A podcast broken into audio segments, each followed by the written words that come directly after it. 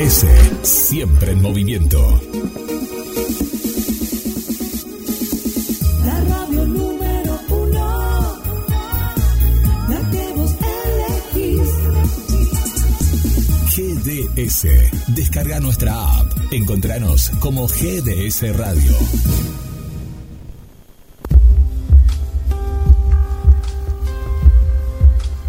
Comienza en GDS Radio Mar del Plata.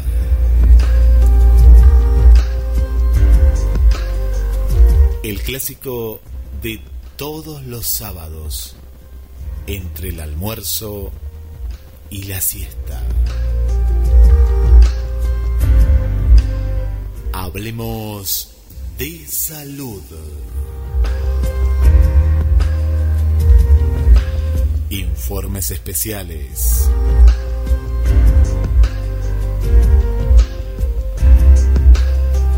Consejos. Entrevistas. Y vos del otro lado como principal protagonista.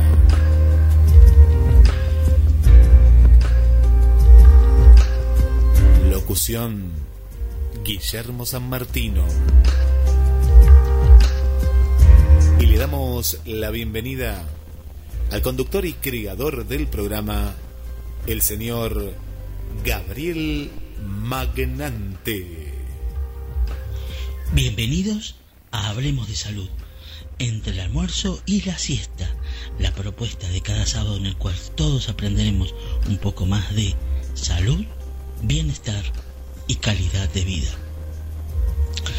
La pandemia del COVID-19 está teniendo cifras cada vez más en aumento en cantidad de infectados en Europa y Estados Unidos.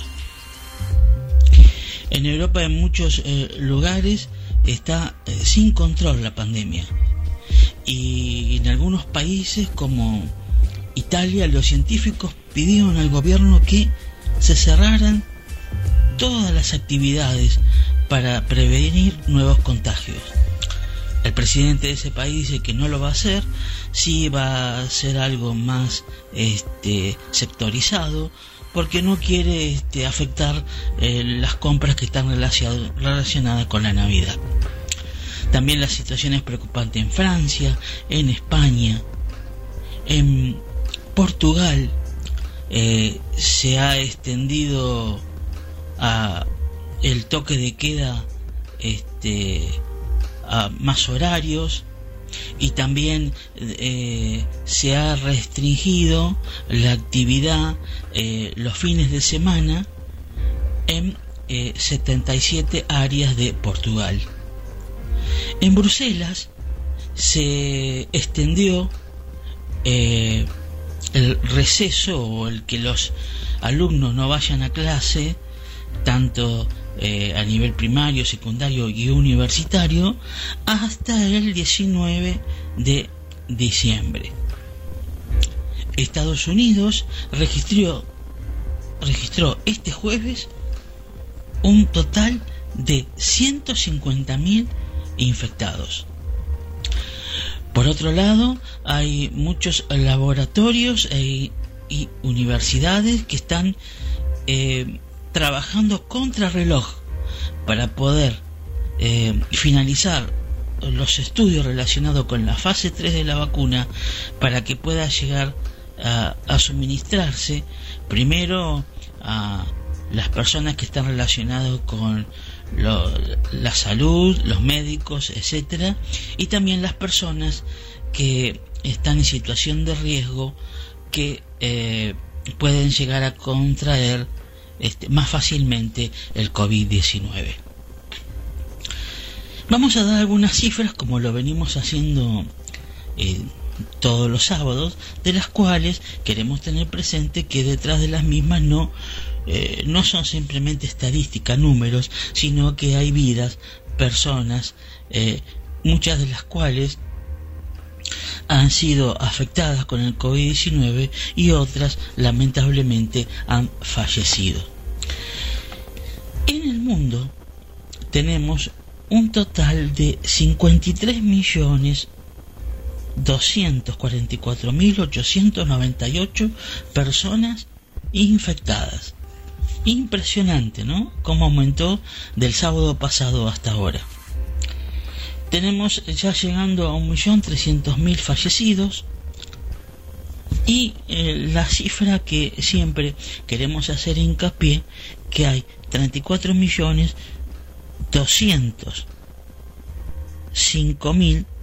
505 personas que contrajeron el COVID-19 pero han sido recuperadas. Más allá de toda esta buena noticia, eh, estas personas han tenido que padecer lo que conlleva haber sido afectados con el virus del COVID-19. Algunos quizás lo pasaron de forma leve, otra mm, de forma, digamos, media, eh, regular, y otros de forma grave. Dentro de esta cifra también están los asintomáticos, de los cuales se creía que eh, no tendría ninguna consecuencia para su salud el contraer eh, el virus. Sin embargo, estudios más recientes demuestran que no es así, que los asintomáticos pueden tener eh, consecuencias para su salud, pues, consecuencias negativas, durante el resto de su vida, dependiendo más específicamente de la parte o los órganos que hayan sido afectados por el COVID-19. Ahora vamos a mencionar algunos eh, números, cifras, más específicamente de los países. Estados Unidos tiene más de 10.700.000 infectados y un total de más de 245.000 personas fallecidas.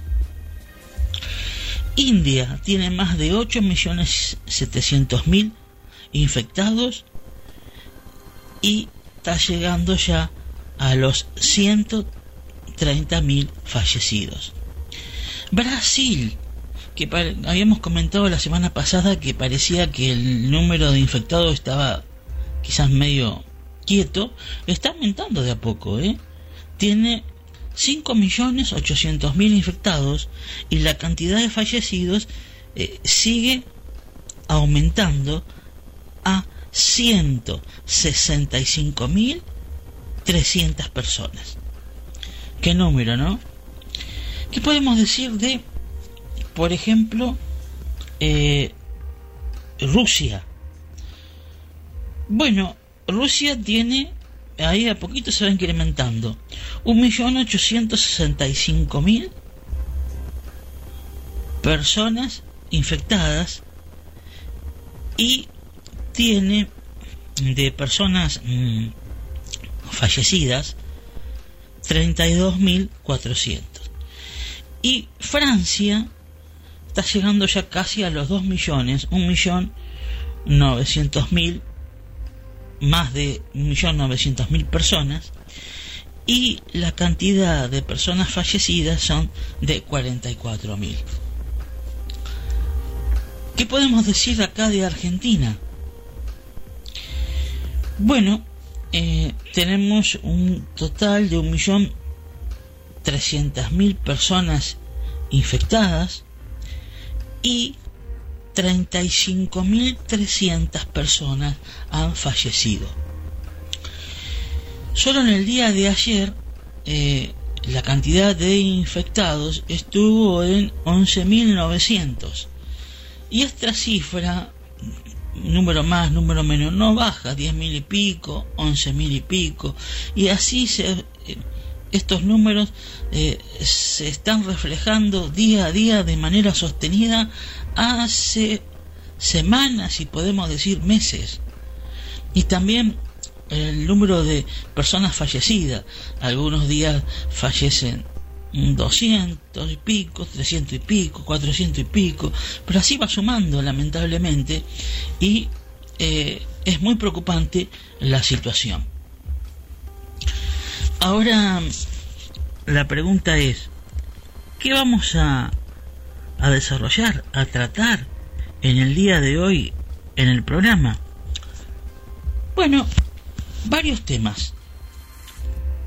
Uno de ellos, que sería el tema principal, está relacionado con las vacunas para combatir el COVID-19. Teníamos eh, otro informe de un médico de acá de Argentina que también hablaba de las vacunas, cómo es el proceso, el desarrollo y el papel que han desempeñado la vacuna y lo siguen haciendo a lo largo del tiempo para combatir distintas enfermedades. Pero eh, esto es como recién salido del horno, es del día de ayer prácticamente, de la CNN en español, no podría ser otro que Guillermo, pero este es Arduino, en el cual entrevista a una doctora, el otro Guillermo me dice, bueno, pues pone una chica, siempre hombre, bueno, ahí está, una chica muy simpática, una doctora, dicho con respeto, ¿no? Este, nos va a hablar acerca de que hay, como si se tratara de una película, un nuevo actor en escena relacionado con la vacuna contra el COVID-19. También va a haber un, eh, un apartado para los niños, los niñes y las vacunas. Así que si hay niños en el programa, prestad atención que va a haber dentro de la misma entrevista un apartado en el cual la doctora va a hablar eh, cómo eh, eh, se están haciendo las, los ensayos en niños relacionados con la vacuna con, del COVID-19. Esto y entre otras cosas que también la doctora nos va a mencionar puntos muy eh, interesantes eh, a destacar y a tener en presente. Por ejemplo, ¿son seguras las vacunas? ¿Qué proceso de, digamos, de análisis eh, se las tiene que someter para poder llegar a la conclusión de que si son seguras, eficaces, si crean, eh, si crean este, inmunidad y anticuerpos? Bueno, esa es una de las preguntas que también va a ser contestada en la entrevista. Tendremos eh, la sección que venimos desarrollando hace ya unas semanas. Si bien este tema durante el año siempre estuvimos hablando de la nueva frontera a conquistar por la ciencia, el decodificar el cerebro humano, eh, ya hace unas semanas que ya lo estamos poniendo de una manera más formal como una eh, como un bloqueo o una sección dentro de nuestro programa. Seguiremos con la clase de neurociencia del doctor Bretel de Perú, en el cual eh, nos habla de cómo aprende el cerebro. En la clase de hoy vamos a presenciar algunos ejercicios que nos van a ayudar a entender de cómo aprende el cerebro o cómo recuerda las cosas que ve. Y que también el cerebro, a la hora de mm, recordar lo que, lo que ve, tiene un límite. Eso lo va a mostrar muy bien el profesor. Eh, esta nota realmente, eh, o esta entrevista, eh, quizás es un poquito larga, requiere un poco de atención y lo que vamos a hacer para que nuestros radioescuchas puedan beneficiarse al máximo de la misma, que a medida que va avanzando el audio, acá tenemos un editor que ha trabajado, vamos a poner en Facebook el video específicamente relacionado con lo que se va a hacer hoy en la clase, ya que en próximas semanas seguiremos con otros ejercicios relacionados con la clase de neurociencia. Relacionado con alimentos a evitar para una dieta saludable, parece que no estamos entendiendo el mensaje. Porque a mí no me llega nada, hay gente que dice que tiene que hacer control de calidad porque tienen que cuidarme. bueno, si me van a cuidar, que me cuiden para todo y no usen como excusa para que no me lleguen ciertos este productos.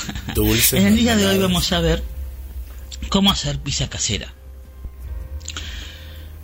Y un punto, digamos, como para relajarnos, distendernos un poco, vamos a compartir una nota de una este, persona, una argentina que vive en Bélgica. Y el- la nota, el título sería Compañía de Mimos. Sí, Compañía de Mimos. Vamos a ver de qué se trata, qué, es, lo que se implementó ahí en ese país. Y eh, también eh, nos va a hablar acerca de qué podemos aprender de la experiencia de ellos relacionado con la pandemia para que nosotros lo tengamos presente acá en Argentina. Bueno, mm, ahora hay alguien que Acá estoy. está esperando, quizás, ¿no? Sí, sí, sí. No sé si lo conocen, Estoy acá. un tal eh, Guillermo, este es San Martino, Arduino. pero antes yo le voy a contar algo yo y después le voy a, Mm, a ¿qué, dar va, paso. ¿Qué va a contar? eh? Bueno, Ojo, ¿qué eh. estuve haciendo en la semana? Bueno, eh, tuve el privilegio de poder ir a ver a Nereo, el gato. Este, no sé que hay gente que mucho no le gusta, pero bueno, cada uno elige, ¿no? No está bien. Este, que realmente es un amor. Este, ahí seguro que han visto la, si no la han visto, yo lo publiqué en Facebook. Este, la foto de Nereo que parece que está muy preocupado. Otras cosas que en la cual me estoy dedicando a analizar e investigar, que siempre me me atrajeron, este, está relacionado con la astronomía. Eh, más que nada a mí me interesa lo que está basado en datos certeros relacionados con la astronomía y la ciencia, no en suposiciones de qué puede haber o dejar de haber en el planeta, sino me interesan las evidencias que tengan hasta el momento eh, los que los científicos, los astrónomos.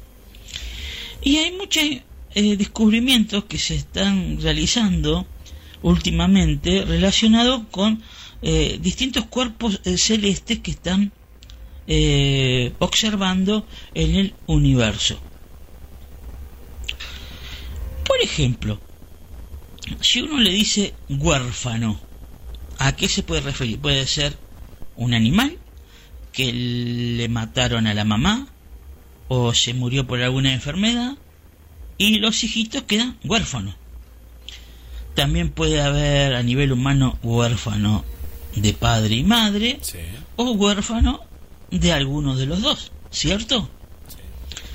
Ahora, si decimos que hay un planeta huérfano o varios planetas en esa condición, dice, ¿cómo? Sí, sí, sí, es así. Hay muchos planetas, parece algo cómico, pero es cierto, que han eh, salido de su estrella, como digamos este, la Tierra eh, salga de lo de digamos de la órbita que hace que, que recibamos la luz del sol y andaría perdido por el universo. Estos son este los planetas huérfanos que han salido de digamos del el control o la ra- radiación relacionada con eh, eh, la estrella que en este caso pongámosle el sol para entender este más este gráficamente. Y así también hay otros descubrimientos que mm, se están haciendo.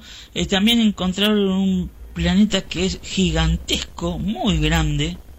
Este esto eh, lo lograron eh, en base a, un nuevo experimento. Eh, por lo general eh, los eh, planetas se pueden observar con una técnica relacionada con el infrarrojo. Pero este planeta la particularidad es que lo pudieron llegar a descubrir con un radiotelescopio. Eh, algo que antes no lo habían tenido presente. Y esto abre una, digamos, una posibilidad de que por medio de esta técnica puedan llegar a observar otros cuerpos eh, celestes que quizás antes habían pasado desapercibidos o no los habían podido observar, que ahora lo puedan llegar a hacer. Bueno, dicho todo esto que quería compartir con los radio escucha, eh, vamos a dar paso a Guillermo San Martino, que le vamos a dar la bienvenida. Queremos que nos cuente qué está viendo de Argentina, del mundo, de Mar del Plata. No sé si anduvo haciendo la recorrida. Nosotros le damos permiso el viernes a la tarde o a la noche, pero me parece que se escapa otros días. Bueno, no sé qué anduvo comprando una reposera, pero no sé, ¿eh? El tiempo hoy me parece, no sé cómo va a estar. Este, porque va, viene, este, el calor parece que eh, se está haciendo rogar, así que no sé qué va a hacer con la reposera, este, a dónde va a ir, a ver qué cuente. Y bueno, y también de cómo se está preparando Mar del Plata para el verano. Así que Guillermo San Martino le damos nuevamente la bienvenida y lo escuchamos con sumo gusto. Gracias Gaby y a todos los radioescuchas que están del otro lado. Qué interesante lo que contaste de la astronomía. Eh, le mando un saludo a Sebastián Muso, un astrónomo eh, muy conocido de Mar del Plata. Yo lo conocí de, de, pequeño, que iba con mi padre y mi hermano a las clases de astronomía. Tengo gratos recuerdos porque he viajado por la Argentina a diferentes observatorios en La Plata, en Mendoza, en un congreso en Córdoba. Eh, tengo muchos recuerdos de este hermoso grupo que justamente iba los sábados, ahora, en un ratito, a la tarde, era, era de la tarde. Eh, las reuniones se hacían en el Museo Mar y anteriormente en la escuela número 10, que está por Avellaneda y San Luis, en esa zona. Las primeras, primeras clases. Eh, es muy interesante la astronomía, el estudio de los planetas, el estudio de las estrellas, hemos ido a Sierra de los Padres a hacer observación, así que me trajiste gratos recuerdos y si nos está escuchando Sebastián, le mandamos un, un saludo que con su padre en su momento fue el precursor, ¿eh? uno de los tantos aquí en Mar del Plata, pero para mí una, una voz eh, autorizada eh, que llegó a crear el observatorio que estaba en el Hotel Santa Teresita, con un telescopio traído desde los Estados Unidos, que vos ponías, justamente esto que vos contabas, Gabriel, eh, vos ponías las coordenadas y hemos visto, porque todos ven la luna, ¿no? Que claro, es lo, más fácil, pero claro, para lo demás necesitas un telescopio de, de gran porte y veíamos constelaciones, estrellas binarias, bueno, toda una cuestión que es maravilloso, ¿no? El observar el, nuestro vasto universo. Y desde el vasto universo venimos a la ciudad de Mar del Plata. Nosotros estamos como metidos en el mar y por eso hubo tanta tanta lluvia este en, la madrugada y parece que todavía ahora ahora está bastante nublado, ¿eh? está bastante bastante nublado. Está con ganas de, de, llover, pero me parece que se va a mantener así. Capaz que en algún barrio que nos están escuchando ya está lloviendo, puede ser, ¿eh? porque está, muy nublado. Venimos a Mar del Plata y Mar del Plata se prepara para una temporada atípica, como en cualquier lugar, pero que, según dicen los agentes de turismo, va a ser la más elegida. Mar del Plata es la ciudad más elegida de, toda la costa atlántica. Bueno, esto sucede, ¿eh? esto sucede todos los años. Porque cuando uno de pronto dice, uy, Mar de las Pampas se llenó de gente. Bueno, pero Mar de las Pampas lo tengo en un puñado en la mano. Entro y salgo, sigo derecho veo ese hermoso lugar, pero no hay mucho más. Mar del Plata es muy grande, es muy grande. Ayer charlando con oyentes me contaban eh, que uno de los oyentes que, que vive frente a uno de los hoteles dice, ¿sabes Guille? Te quería contar, están el hotel eh, que pensé que estaba cerrado, dice, lo están poniendo a nuevo, dice, yo mira hacía mucho tiempo, lo están están trabajando, porque claro, estaba como tapiado, me contaba, y, y que bueno, que en realidad lo, estaban arreglando. Y cuando ella ve en estos, esta semana, ya sacaron ¿no? las maderas que estaba, y dice, ¿sabes que también el hotel que está a la vuelta? Es decir, se están preparando. Y es decir, ya ellos sabían de antemano todo esto. Ocho, ocho yo no recuerdo que venía ocho veces el tren a Mar del Plata, sí, ocho. Ocho son los horarios que va a tener Mar del Plata de tren, de tren, ¿no? Va a volver a funcionar el 23 de noviembre. Ahí están contando cómo van a ser los viajes. Y el 23 de noviembre empiezan a circular la mayoría también de los micros de larga distancia. Nada, faltan unas semanas nada más. Empieza a haber un gran movimiento de gente. Paralelamente nos informan que ha bajado la circulación del virus. Hago un silencio, miren, ¿eh? hago un silencio, porque pongo cara, como diciendo, o bajaron, o lo que bajó es el plan detectar. Lo dejo para que lo piensen, ¿no? Acá me cuenta que el operativo detectar está en el barrio Villalurdes, con los promotores de salud y demás. Pero no habrá bajado la intensidad justamente de esto. ¿Por qué dejo esto como en signo de pregunta? Porque en el mes de junio, julio, no había la cantidad de casos eh, que, que hubo en agosto y, y, septiembre. Agosto y septiembre, ¿no? Agosto y septiembre fue la mayor cantidad de casos. La mayor cantidad de casos se dio en estos meses. ¿Y saben por qué? Os da la casualidad. Lo pongo en signo de pregunta también. ¿Será porque el plan detectar se activó justamente en estos meses? Y ahora puede ser que... No digo que se desactivó porque ahora están en, en este momento están en Villalurdes, bien. Pero no será que están detectando menos, pero pero que hay menos gente. Y no sé, yo lo dejo. ¿Pero por qué? ¿Qué pasaría si en Mar del Plata eh, la noticia sería de que siguen con la misma cantidad de casos, ¿no? Eh, de contagios diarios, como hemos llegado a los 360 y pico. Eh, un día llegamos casi a los 400. Y Mar del Plata no estaría hoy en fase 4 y la temporada la tenemos ahí, la tenemos a nada, a unos días. Yo de dejo como estas preguntas al azar, ¿no? Me doy pienso también de esta manera, Gabriel. Bajaron los casos. De forma mágica, pues bajaron bastante, están bajando bastante. Cuando yo veo que hay más circulación de gente, doy la razón. Bajaron los casos, están detectando en todos los barrios. Yo no los veo igual mucho, ¿eh? pero está bien. Son barrios, la gente del centro también, hasta ahora. Pero vamos a poner que sí, siguen el plan detectar de la misma manera que en agosto y en septiembre cuando había la mayor cantidad de casos. ¿Sí? Doy el ok, van, confío en eso. Están bajando los casos. ¿Es necesario abrir teatros? Eh, ¿Es necesario de pronto abrir todo, pero todo, eh? porque ya acá está la normalidad? Y una periodista amiga en esta semana ponía, cuando se dio la noticia de la fase 4, dice, pero si Mar del Plata ya estaba en fase 4, los el fulbito, como le dijeron, ¿no? Como le dijo el ministro de, de la provincia. Ahora va, va a haber fulbito. Eh, ministro, el fulbito hace un montón que está. En Capital Federal, en todas las provincias y principalmente en Mar del Plata. Había solo que recorrer un poco y vos ya veías las canchas que estaban funcionando. Entonces, es una, como decir, bueno, ahora, ahora es de manera oficial, pero hace tres meses que está el fulbito y demás.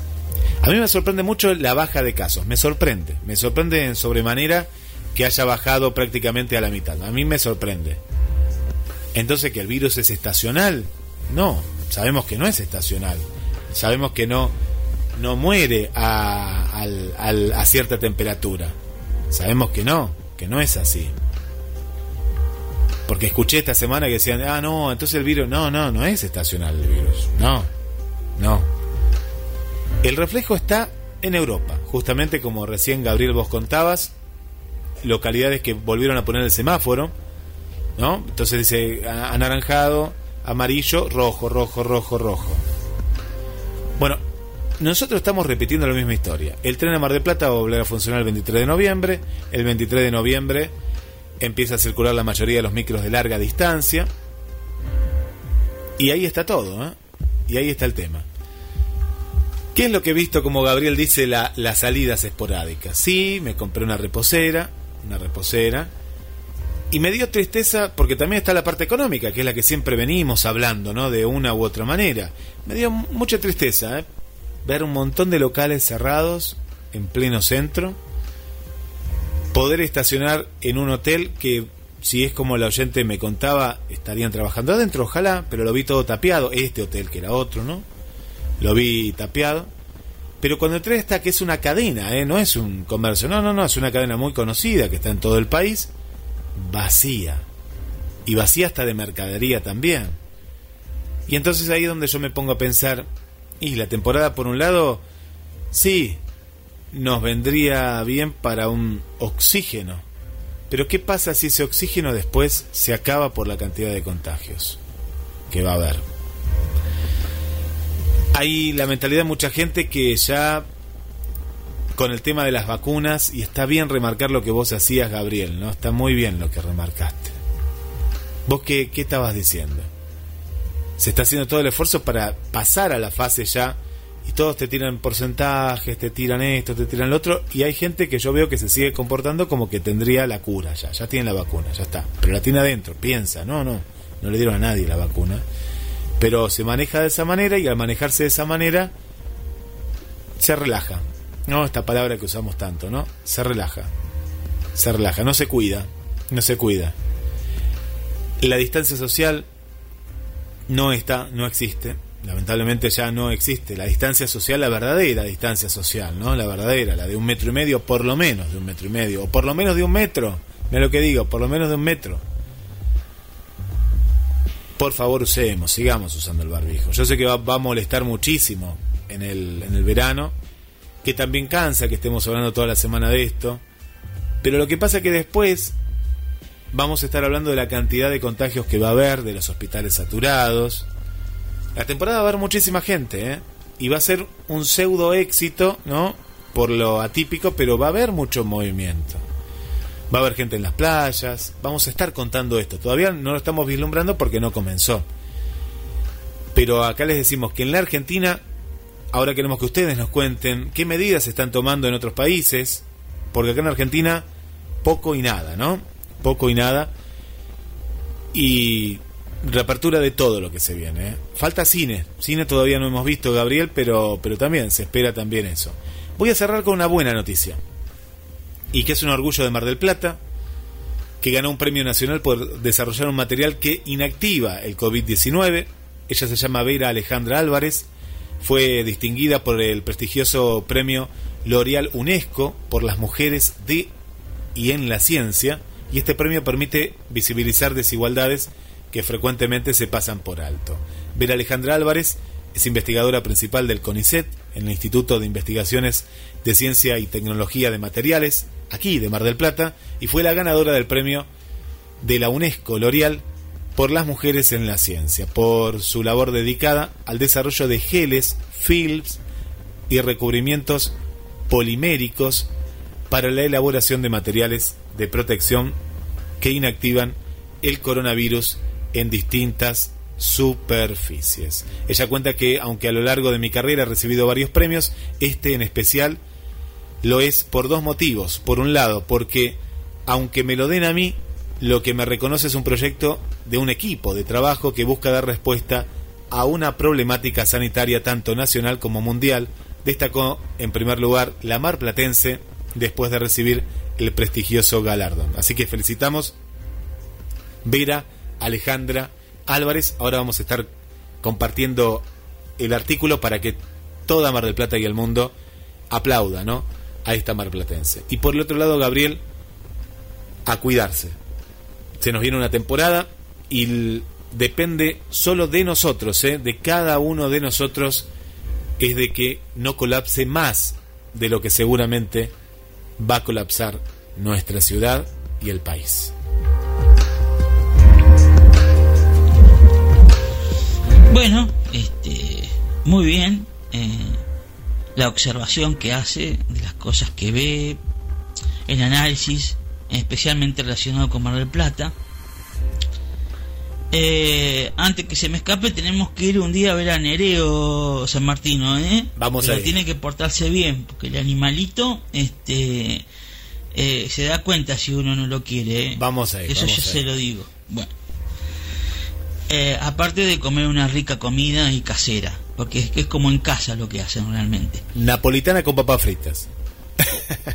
Eh, aunada a esto, quería comentar eh, con lo que veníamos hablando anteriormente de lo que sucede en Mar del Plata, lo que va a pasar en el verano, yo realmente, y San Martino también, estoy un poco preocupado. mm, Porque se están dando apertura a muchas actividades al mismo tiempo. Eh, realmente lo que eh, pasa en Europa es muy preocupante y tiene que ser, eh, digamos, una llamada de atención de que nosotros acá no nos tenemos que relajar, tenemos que seguir mm, teniendo presente las medidas de prevención. Por más que nos digan que eh, podemos ir a la playa, podemos hacer esto, podemos hacer lo otro, está en la responsabilidad eh, individual de cada uno de querer hacerlo o no. No porque diga que se puede hacer, uno tiene que salir como que abren la puerta y sale corriendo disparado para hacer X cosa. Tenemos que ser muy prudentes, muy cautos, muy medidos eh, a la hora de empezar a hacer cosas que antes no hacíamos relacionado con la pandemia. Sobre todo, no compartir este, reuniones sociales con personas que no vivan en nuestra misma casa, si es en un lugar cerrado. Y, y a la vez eh, usar barbijo cuando estamos con esas con personas, aunque se- sean personas que sabemos de que se cuidan y etcétera, pero bueno, debemos usar barbijo igual.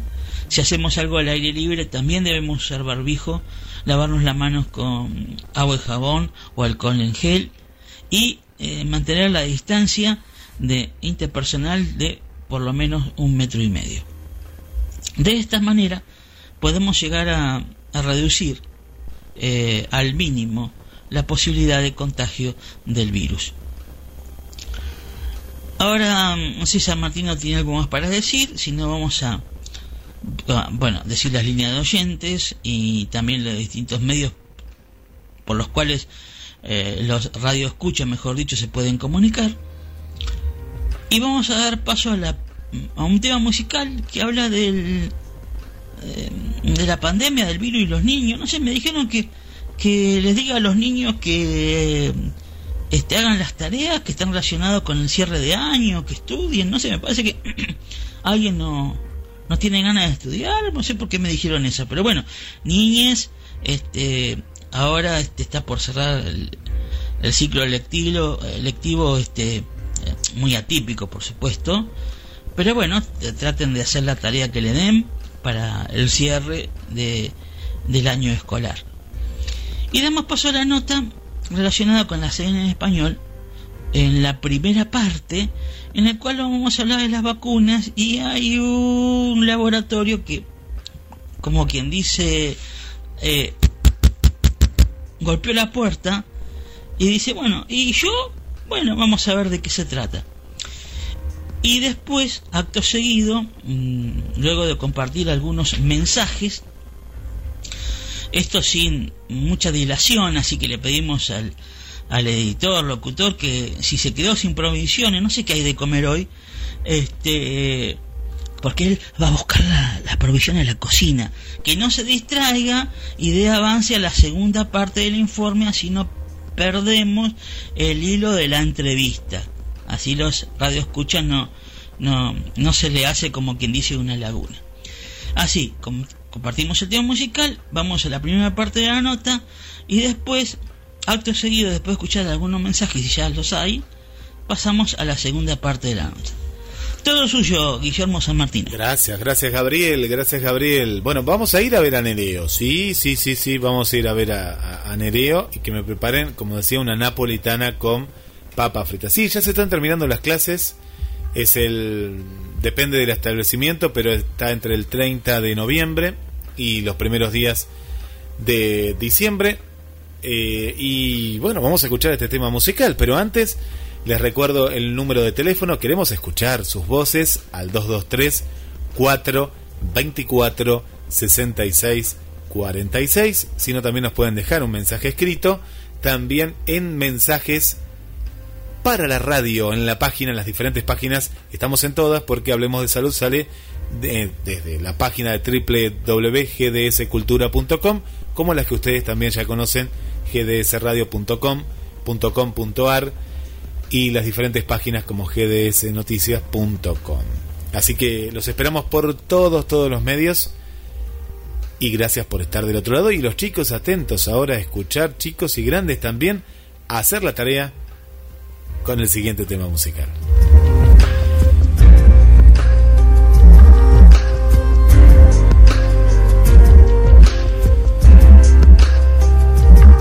Estás escuchando Hablemos de Salud entre el almuerzo y la siesta con la conducción de Gabriel Magnante.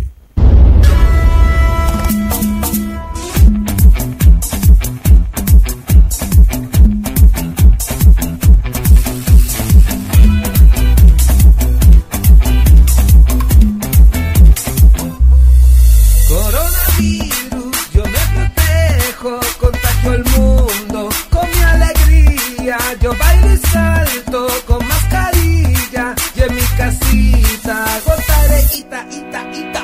Con las manos limpias, con las manos limpias, salvamos al mundo todos los días. Con las manos limpias, con las manos limpias, salvamos al mundo todos los días.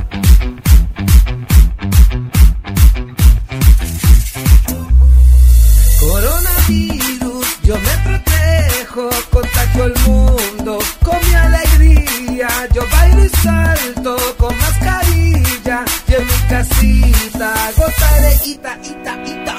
Con las manos limpias, con las manos limpias, salvamos al mundo todos los días. Con las manos limpias, con las manos limpias, salvamos al mundo todos los días.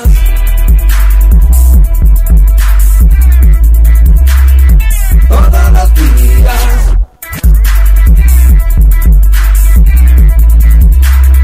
Todos los días.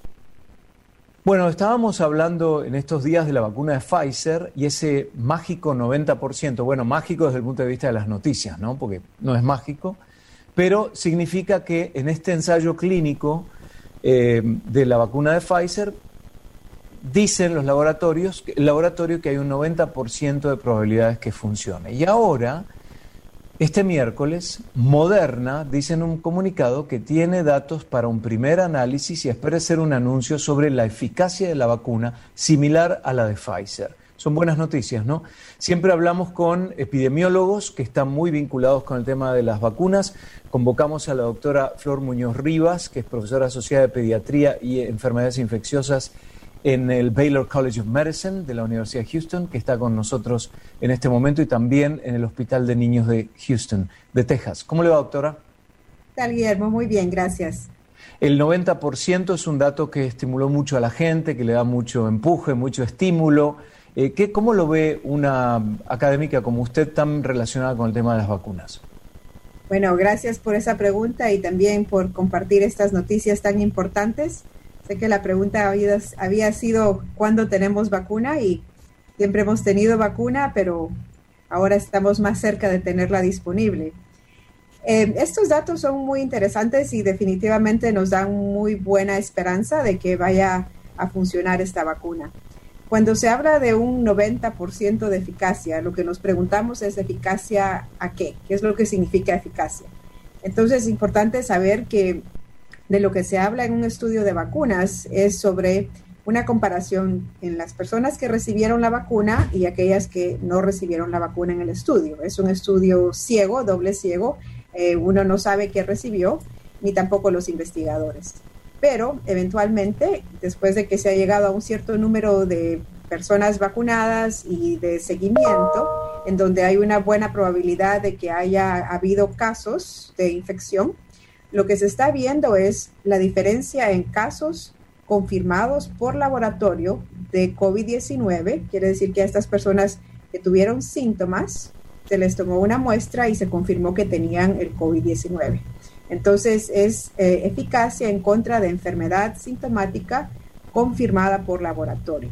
Ahora, pero esa gente estaba recibiendo el placebo y no la vacuna. Esa es la, la, evaluación que se hizo precisamente, es comparar cuántas personas en el grupo placebo y cuántas personas en el grupo de vacuna tuvieron la infección. Y entonces ese 90% significa que es la diferencia. Las personas que recibieron la vacuna estaban protegidas y no las personas que recibieron el placebo y podía prevenirse hasta un 90% de los casos de infección. Eso es lo que significa esa eficacia. Ahora, es importante saber que es definitivamente un buen paso porque quiere decir que se puede prevenir la infección sintomática. Lo que queremos saber también es objetivos usualmente secundarios en estos estudios que nos uh, hablan acerca de prevención de enfermedad más grave y también prevención, por ejemplo, de mortalidad, las consecuencias más graves de la infección. ¿Qué hay con la carga viral? Usted no se plantea como científica, por ejemplo, bueno, vamos a ver los casos, estos casos que se infectaron, eh, ¿qué carga viral tenían o no? Claro que sí, eso es parte de los estudios también. Se trata de investigar eh, no solo la presencia del virus, sino que qué cantidad de virus existe en las personas infectadas. Porque, de nuevo, idealmente, una vacuna óptima, una vacuna ideal sería una que evite completamente la infección. Es probable que no tengamos una vacuna tan eficaz para que haya cero infección, pero sí es una vacuna que puede disminuir la carga viral, puede disminuir la duración y la severidad de los síntomas y en ese sentido, pues siendo muy eficaz para prevenir que las personas que aunque se infecten puedan tener consecuencias graves por la infección. Usted, doctora, recién mencionaba mientras hablaba la palabra sintomático. ¿Qué pasa con los asintomáticos? ¿Tienen una carga viral menor? ¿Cómo se, cómo se los mira en el caso de esta evaluación sintomático versus asintomático?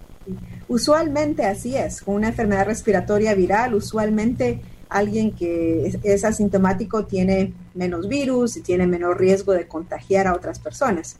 Sin embargo, con el COVID-19 es un poquito distinto. Este virus nos ha demostrado que uh, hay personas que pueden tener virus y una carga viral alta suficiente para contagiar a otras personas y sin embargo no desarrollan síntomas. Entonces, por eso es de que idealmente uno quisiera una vacuna que pueda evitar completamente una infección, quiere decir la presencia del virus en las vías nasales.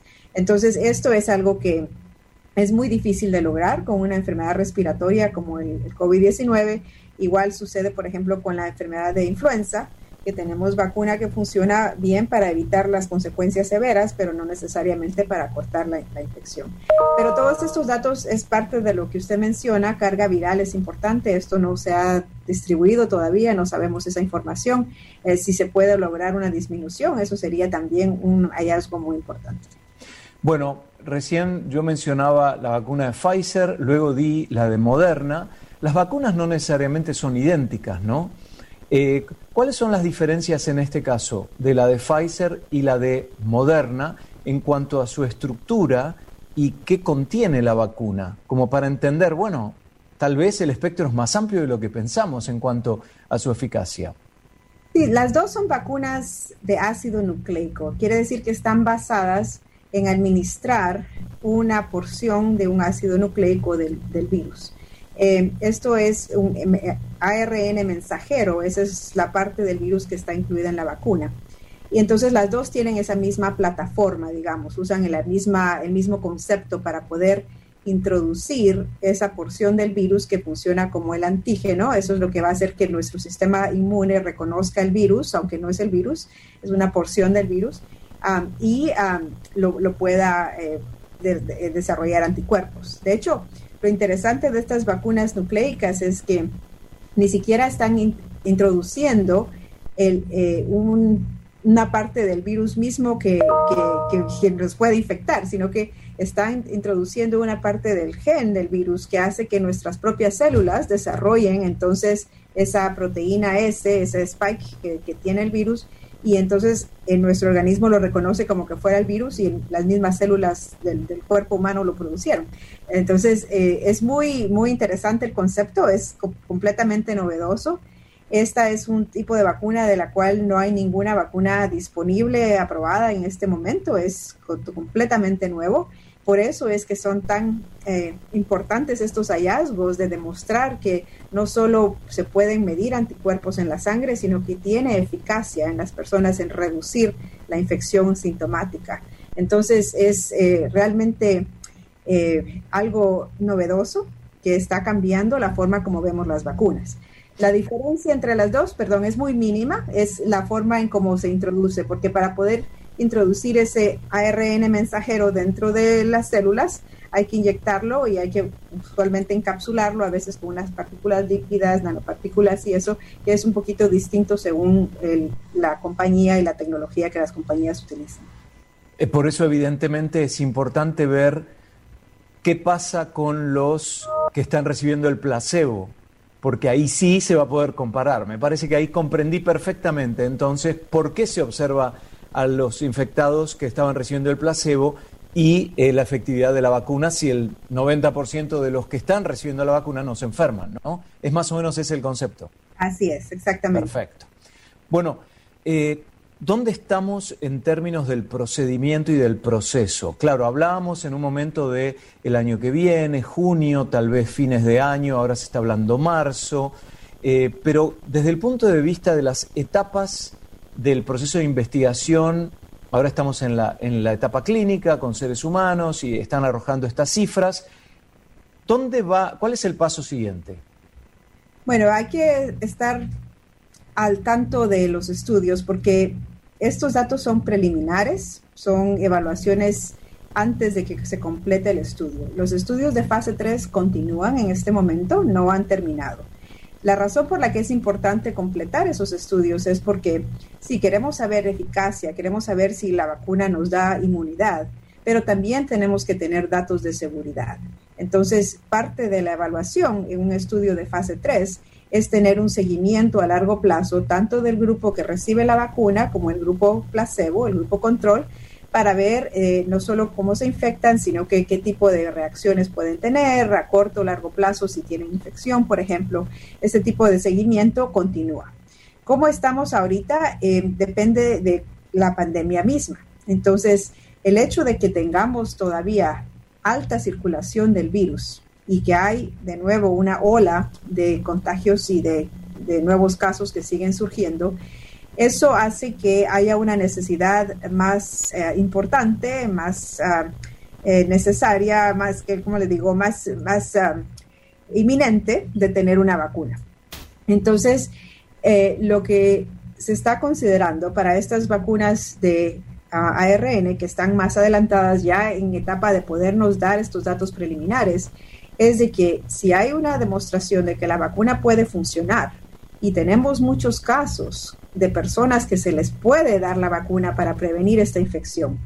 No hay razón eh, para no darles estas vacunas en medio de una pandemia. Entonces, esto es lo que está, se está hablando acerca de una autorización para utilización de la vacuna en forma de emergencia eh, de parte de la FDA y de las diferentes organizaciones, porque eh, no se justifica tener algo que funcione y no utilizarlo cuando tenemos todavía tanta carga por esta enfermedad, por, por, esta epidemia que tenemos.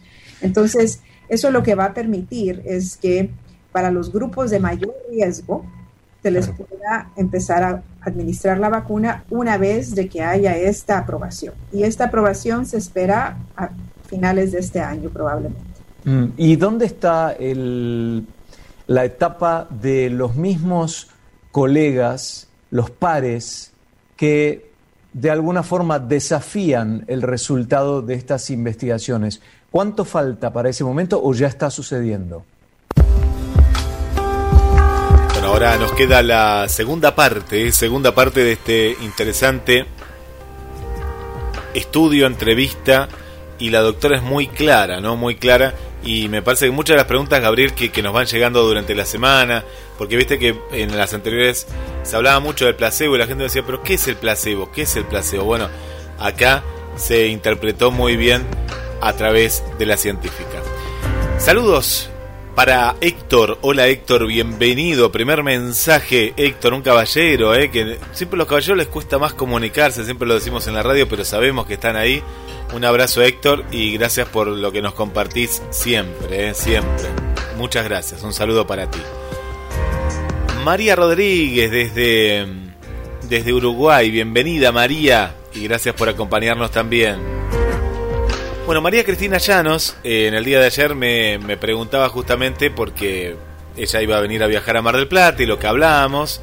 Y bueno, ahí le, estuvimos informando eh, sobre los requisitos, ¿no? Es la aplicación Cuidar, ¿no? Como ya que está la pregunta de María, la, la extendemos para toda la gente, tiene que descargarse la aplicación Cuidar. Es como una declaración jurada, ¿no? No es solo una aplicación, ¿no? Sino que es una responsabilidad, los datos que uno está poniendo ahí sobre a qué hotel va, o si tiene una propiedad como en el caso de María, eh, dónde está ubicada, con quién va y demás, y es para tener un cierto control ¿no? de la gente que viene y también un cuidado, ¿no? Eh, así que es muy, muy importante. Y María nos dice que no sabía que los asintomáticos tendrían problemas en otros aspectos en su salud. Así que bien. Y ya te preparaste con la reposera, Guillermo. Sí, sí, porque estoy haciendo mi propia playa, ¿no? Acá en una parte, en la parte del estudio. Ya voy a comprar arena esta semana y bueno, voy a hacer mi playa porque a mí me encanta el mar, así que bueno, esta sería mi propia mi propia playa, ¿no? Así que bueno, muchas gracias María por acompañarnos. Victoria de aquí de Mar del Plata. Hola Gaby, lindo programa, como siempre te mando besos. Bueno, muchas gracias Victoria por, por la sintonía. Y saludos también para Milagros. Berenice, buenos días Gabriel, Guille, un gusto escucharlos, excelente el programa. Después nos acota María Cristina, muy bueno el programa. Tenés razón Guillermo, hay que cuidarse para cuidar a los demás. Yo voy unos días solo para ver mi propiedad y vuelvo. Si es cuestión de cuidarse, ojo, no estamos diciendo que la gente no venga a visitarnos porque qué más queremos que nos visiten. ¿eh? Es lo que más queremos eh, recibir la visita de, de los turistas. Pero claro, en estas circunstancias se nos hace como complejo, ¿no? Se nos hace bastante complejo la, la, cuestión de cómo cuidarnos, ¿no? Como comunidad, que eso es tan difícil la convivencia que siempre tenemos. 223 4 24 66 46. Saludo para el amigo Juan Nieva también, muchas gracias. Ya vamos a estar con todos los mensajes de voz que nos van llegando. 223 4 24 66 46 y si está fuera de la República Argentina más 54 223 4 24 66 46. Quiero saludar a Analía que nos escucha desde Miramar. Segunda parte en Hablemos de Salud con Gabriel Magnante. Ese, es un punto clave. Definitivamente el, el proceso tiene que ser transparente y tiene que ser riguroso. Claro. Eh, no le puedo decir cuál es el proceso exactamente en Rusia o en China, porque tal vez no está disponible eh, en una forma tan transparente como está acá. Entonces, aquí mismo, estas vacunas, eh, tanto Pfizer como Moderna y las otras que se están investigando ciertamente en los Estados Unidos, tienen que pasar por ese proceso que de hecho ya está ocurriendo. Esos pares son, por ejemplo, el Comité de Seguridad que está establecido desde que se inicia el estudio, que son personas independientes, no están con la compañía, no están con la FDA ni con ningún otro grupo, sino que son expertos independientemente que reciben los datos del estudio y evalúan la seguridad y evalúan esta información que se va generando de la eficacia de la vacuna. Esto es lo que sucedió, de hecho, antes de que se hiciera pública la información sobre este 90% de eficacia. Ya hubo una revisión de personas independientes que lograron confirmar de que los datos, la forma como se colectó, como se analizó, son adecuadas y entonces es muy prometedor este hallazgo. Además de eso, pues obviamente esto no se ha publicado, es una, una información que se, que se eh, eh, compartió, pero el estudio, como le, le explicaba, continúa y se va a tener que presentar en una publicación en donde se va de nuevo a, someter a una evaluación por, por, pares. Pero más importante en este caso, como hablábamos de la pandemia y del hecho de tener la eh, autorización emergente, es de que esa evaluación siguiente para poder llegar a ese punto es en la FDA. Y ahí está de nuevo un grupo de personas independientes que van a evaluar estos datos antes de permitir esa autorización emergente. Ok, entonces queda claro que no es Pfizer independientemente que tira un 90%, sino que hay todo un equipo atrás que eh, pudo cerciorarse de que los pasos que han atravesado y los, las señales, ¿no? los indicadores son los correctos. Doctora, usted forma parte de, con la mm, eh, universidad, con el Baylor College of Medicine, ¿forman parte de alguna búsqueda de una vacuna? Ah, sí, claro. Yo soy investigadora acá también, parte de sus estudios. ¿Cuál? ¿Cómo se llama la vacuna? Bueno, nosotros somos parte, de hecho, del, grupo de, Instituto Nacional de Salud, de Operation Warp Speed también, y del grupo que está evaluando estas vacunas precisamente. Eh, son diferentes institutos a nivel del país, ocho o nueve más o menos, en donde eh, todas esas vacunas que vienen fundadas o que son prioridad de parte del Instituto Nacional de Salud se evalúan. Acá en Baylor nosotros estamos evaluando la de Moderna, eh, estamos evaluando prontamente la de Novavax también y los otros, eh, las otras instituciones se han repartido las vacunas de forma distinta, pero recuerde, somos una de las instituciones. Estos estudios tienen muchísimos lugares de investigación en el país. Fundamental, es decir, cada, cuanto más escuchamos esto, más certeza me da de que realmente el proceso es muy riguroso, toma tiempo, pero por el momento ha dado resultados realmente alentadores. Doctora, los, los gobiernos tratan de asegurarse que pueden apostar a uno u otro laboratorio para ver si en el momento en que sale y está disponible, ellos pueden recibir primero eh, las dosis de la vacuna en, en, números X para poder hacer que funcione el país y su economía normalmente. Eh, Argentina, por ejemplo, eh, tiene un, una relación especial con la vacuna rusa. Entonces, debido a estos comentarios que estamos haciendo, a que no sabemos porque es más lejano, porque es una cultura diferente, no tenemos tanta idea de cómo funciona el sistema y hay dudas. Hay gente que dice, yo no ni loco me pongo la vacuna rusa. Entonces, ¿cómo ven ustedes los científicos, los epidemiólogos, eso, el hecho de que por ahí un gobierno apunta a un laboratorio y otro a otro? Estos son convenios y estas son eh, relaciones especiales, como usted dice, dependiendo del acceso y de las diferentes opciones que puedan estar al alcance de los, de los gobiernos y de los grupos académicos e, e investigadores en diferentes países. Entonces, es, yo creo que es de comprender que, por ejemplo, incluso antes de que estos estudios se inician, ya hay un plan establecido, ¿verdad? Eh, por ejemplo, acá en Estados Unidos, estas vacunas precisamente que se están evaluando bajo el Instituto Nacional de Salud, se espera que si funcionan van a estar utilizadas primariamente acá en los Estados Unidos y ah. no vacunas que se evalúan afuera, ¿verdad?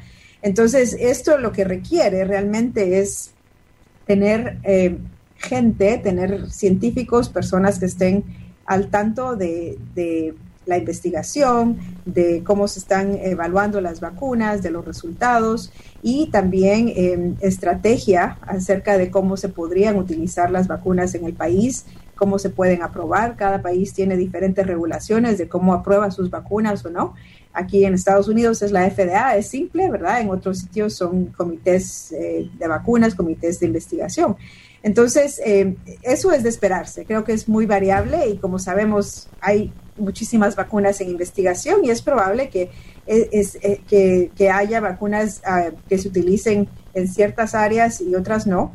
Es lo, lo, más importante, pienso yo, es tener un buen conocimiento del proceso, de cómo se evaluó y de tener un criterio claro de cómo determinar si es una vacuna que es segura y que es efectiva para poder introducirla a la población. Ahí está el, el, trabajo del periodismo en, en, vinculación con los científicos, ¿no? Nosotros podemos ir a ustedes y sabemos de la reputación de ustedes y ustedes nos dan la información, nosotros la diseminamos. Así que yo creo que el proceso funciona bien.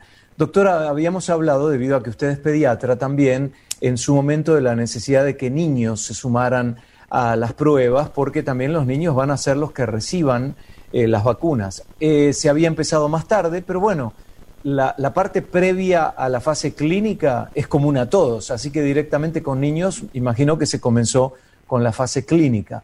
¿Cómo, ¿Cómo va el tema de la evaluación de vacunas para niños comparada con estas noticias de adultos?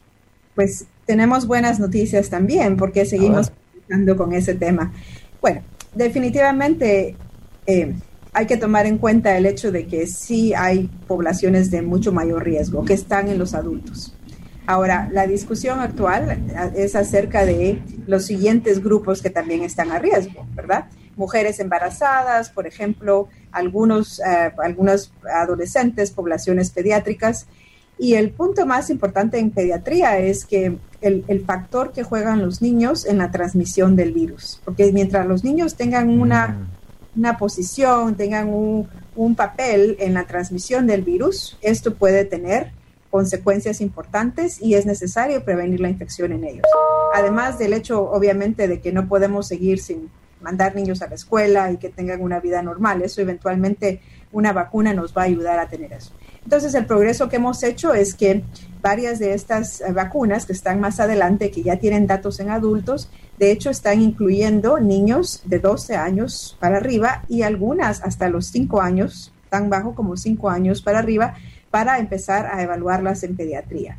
Y esto es cierto para, de nuevo, la mayoría de estas vacunas más adelantadas que ya están con protocolos que ya o están implementados en algunos países aquí en Estados Unidos también, que incluyen a los adolescentes, o están también pensando, ya que en el próximo año, 2021, se va a seguir haciendo una eh, desescalación, la desescalación para abajo de, los, de la edad, en donde una vez que tengamos datos en adolescentes podemos vacunar a los niños uh, pequeños, pero no los infantes todavía, digamos de 5 a 11 años, y después a los niños de menos de 5 años, incluirlos en los estudios. Perfecto. Y el otro, el otro aspecto que mirábamos era la cuestión racial, ¿no? La cuestión étnica y racial, porque cuando vemos, por ejemplo, eh, la respuesta o el, índice de diabéticos en el mundo, se mira mucho ese aspecto por una cuestión tanto cultural o de hábitos, como así también de composición racial. Eh, ¿Cómo se ha logrado eh, diversificar un poco ese aspecto también o no? Porque Estados Unidos tiene un 70% de la población blanca. Claro, pero precisamente teniendo el conocimiento acerca del riesgo más alto en ciertas poblaciones de diferentes razas y etnias, se ha hecho prioridad que en estos estudios se incluyan a personas que representen esos grupos. Entonces, la información de los estudios también va a representar cómo funciona la vacuna y qué tan segura es en estos grupos que están a mayor riesgo por uh, razones de raza y etnia. Entonces están muy bien introducidos ahí. Eh, es un factor de riesgo alto, definitivamente, y son grupos que, además de, por ejemplo, tener exposición por su trabajo o factores de riesgo por cuestiones médicas, eso les aumenta también eh, la probabilidad de que estén incluidos en los primeros grupos que van a recibir la vacuna. Finalmente, el 80-15-5, recuerda doctora esa cifra, 80% lo va a vivir ligeramente una infección de coronavirus. Eh, eh, 80, 10, no, 15, perdón. 15% va a vivir con un poco más de complicación y 5% va a estar muy complicada con el requerimiento de cuidados intensivos y probablemente muera. ¿Ha habido una variación en esa, en esa cifra 80, 15, 5?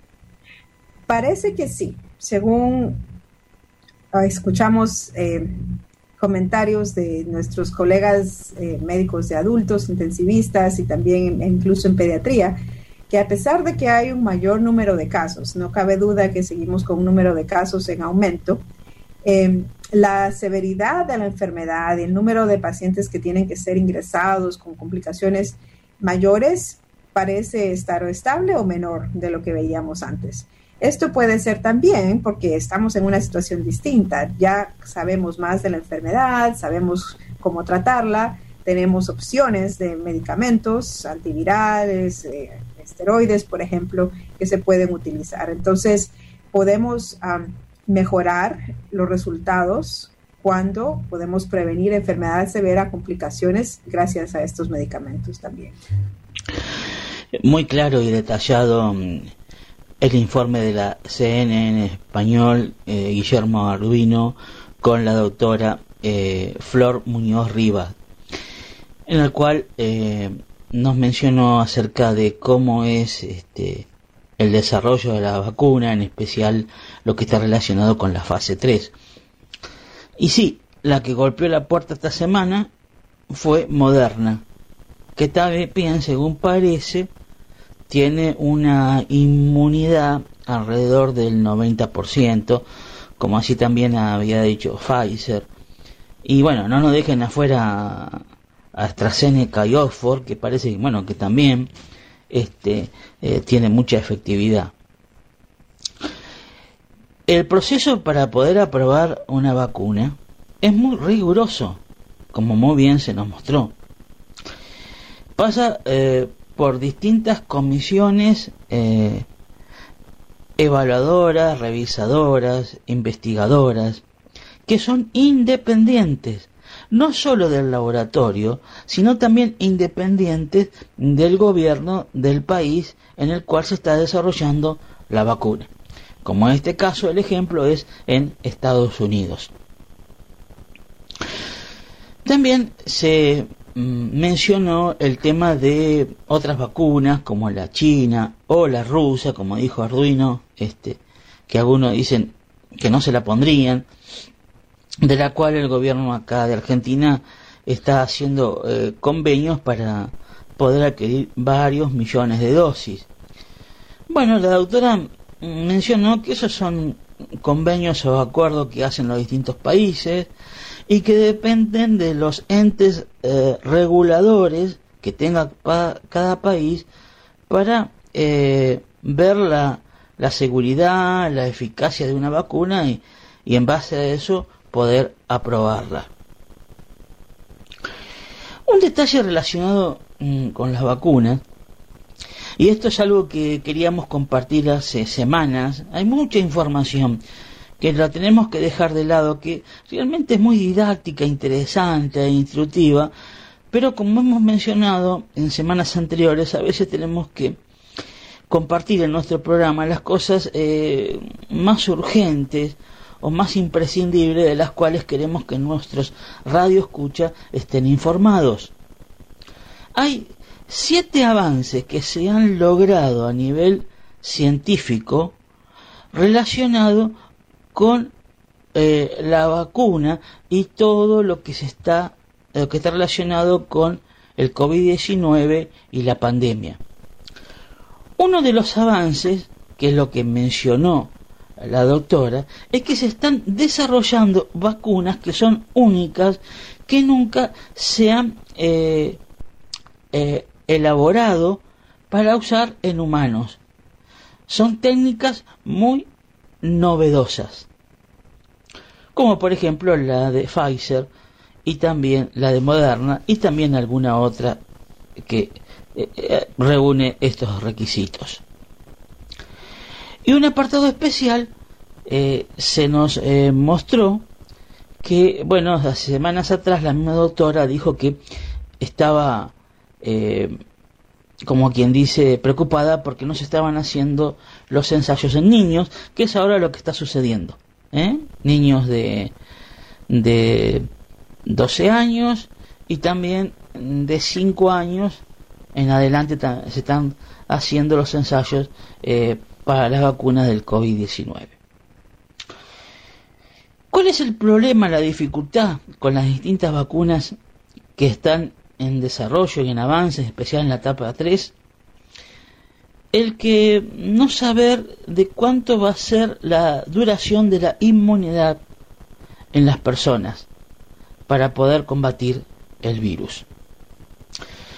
Eh, muchas de ellas están eh, terminando los eh, análisis, los estudios de la fase 3 y luego para que esto sea algo confiable y seguro, tienen que publicarse esos datos en revistas científicas, como por ejemplo la revista Lancet, que es un, medio gráfico a nivel científico muy prestigioso en el mundo. Y aunado a esto queríamos destacar que si bien se hace un estudio, una evaluación sobre todas las personas que son vacunadas, eh, sean las que reciban la vacuna o las que reciben el placebo, que algunas son 30.000, 45.000, en otro caso hasta 60.000 personas, la evaluación se hace a nivel general y no se puede hacer a nivel particular, ¿eh? porque nos dan los tiempos para ver cómo respondería a la vacuna este, más de, eh, putillosamente o específicamente cada eh, grupo etario relacionado con la inmunidad. Porque llevaría mucho tiempo el poder hacer ese análisis exhaustivo. Pero lo que nos tiene que quedar claro es que las vacunas que están en desarrollo y que van a ser aprobadas y van a llegar al público en general, cumplen todas eh, eh, las normas de rigurosidad relacionadas con la aprobación de una vacuna. Esto es muy importante que lo tengamos presente y no que pensemos en cosas que a veces se dicen que no son, que la vacuna esto, que la vacuna aquello. Bueno, está en uno si quiere vacunar o no. Pero no están haciendo las cosas como quien dice eh, a la marchanta, así nomás, como dice el dicho, a la que te criaste. No, no, hay todo un estudio de investigación, hay muchos científicos de laboratorio que están, están detrás de conseguir una o varias vacunas que sean seguras y eficaces, aunque la vacuna óptima, como había dicho el director eh, Tedros de la Organización Mundial de la Salud, que muchos lo odiaron por eso, es muy probable que no se consiga la, la vacuna de plata, la que realmente eh, venza y derrote al virus, sino aquella que pueda, como se mencionó en la nota, atenuar los em, efectos eh, del virus que haga que la persona se eh, infecte o se, o se enferme levemente y no eh, que mm, esté en riesgo o en compromiso su vida. Ahora queremos escuchar mensajes relacionados con lo que escuchamos en la nota y luego vamos a asistir a la clase de neurociencia del profesor Bretel de Perú, en el cual venimos compartiendo acerca de cómo aprende el cerebro. En el día de hoy se mostrará de manera gráfica cómo aprende el cerebro y veamos, eh, no se nos muestra de qué manera aprende el cerebro y de qué manera no aprende el cerebro. A la vez le pedimos por favor al editor, que ya esto ya ha sido realizado, que a medida que va avanzando el audio, que por favor compartamos en Facebook, vamos a dar unos minutos, unos segundos, para que nuestra radio escucha vayan a Facebook y el editor pueda compartir este en la página de radio, también puede ser en eh, en mi muro, Gabriel MGA, del cual espero comentarios. Si alguno tiene algo para decir, será muy bienvenido. Y también si quieren pedir solicitud, bueno, también será aceptada con gusto. Así que a medida que va avanzando el audio, se va mostrando el video porque eh, para poder entender se tienen que ver los gráficos de los que nos quiere dar a entender el profesor de cómo aprende el cerebro. Bueno, escuchamos mensajes y avanzamos con el próximo bloque. Muy claro y detallado el informe de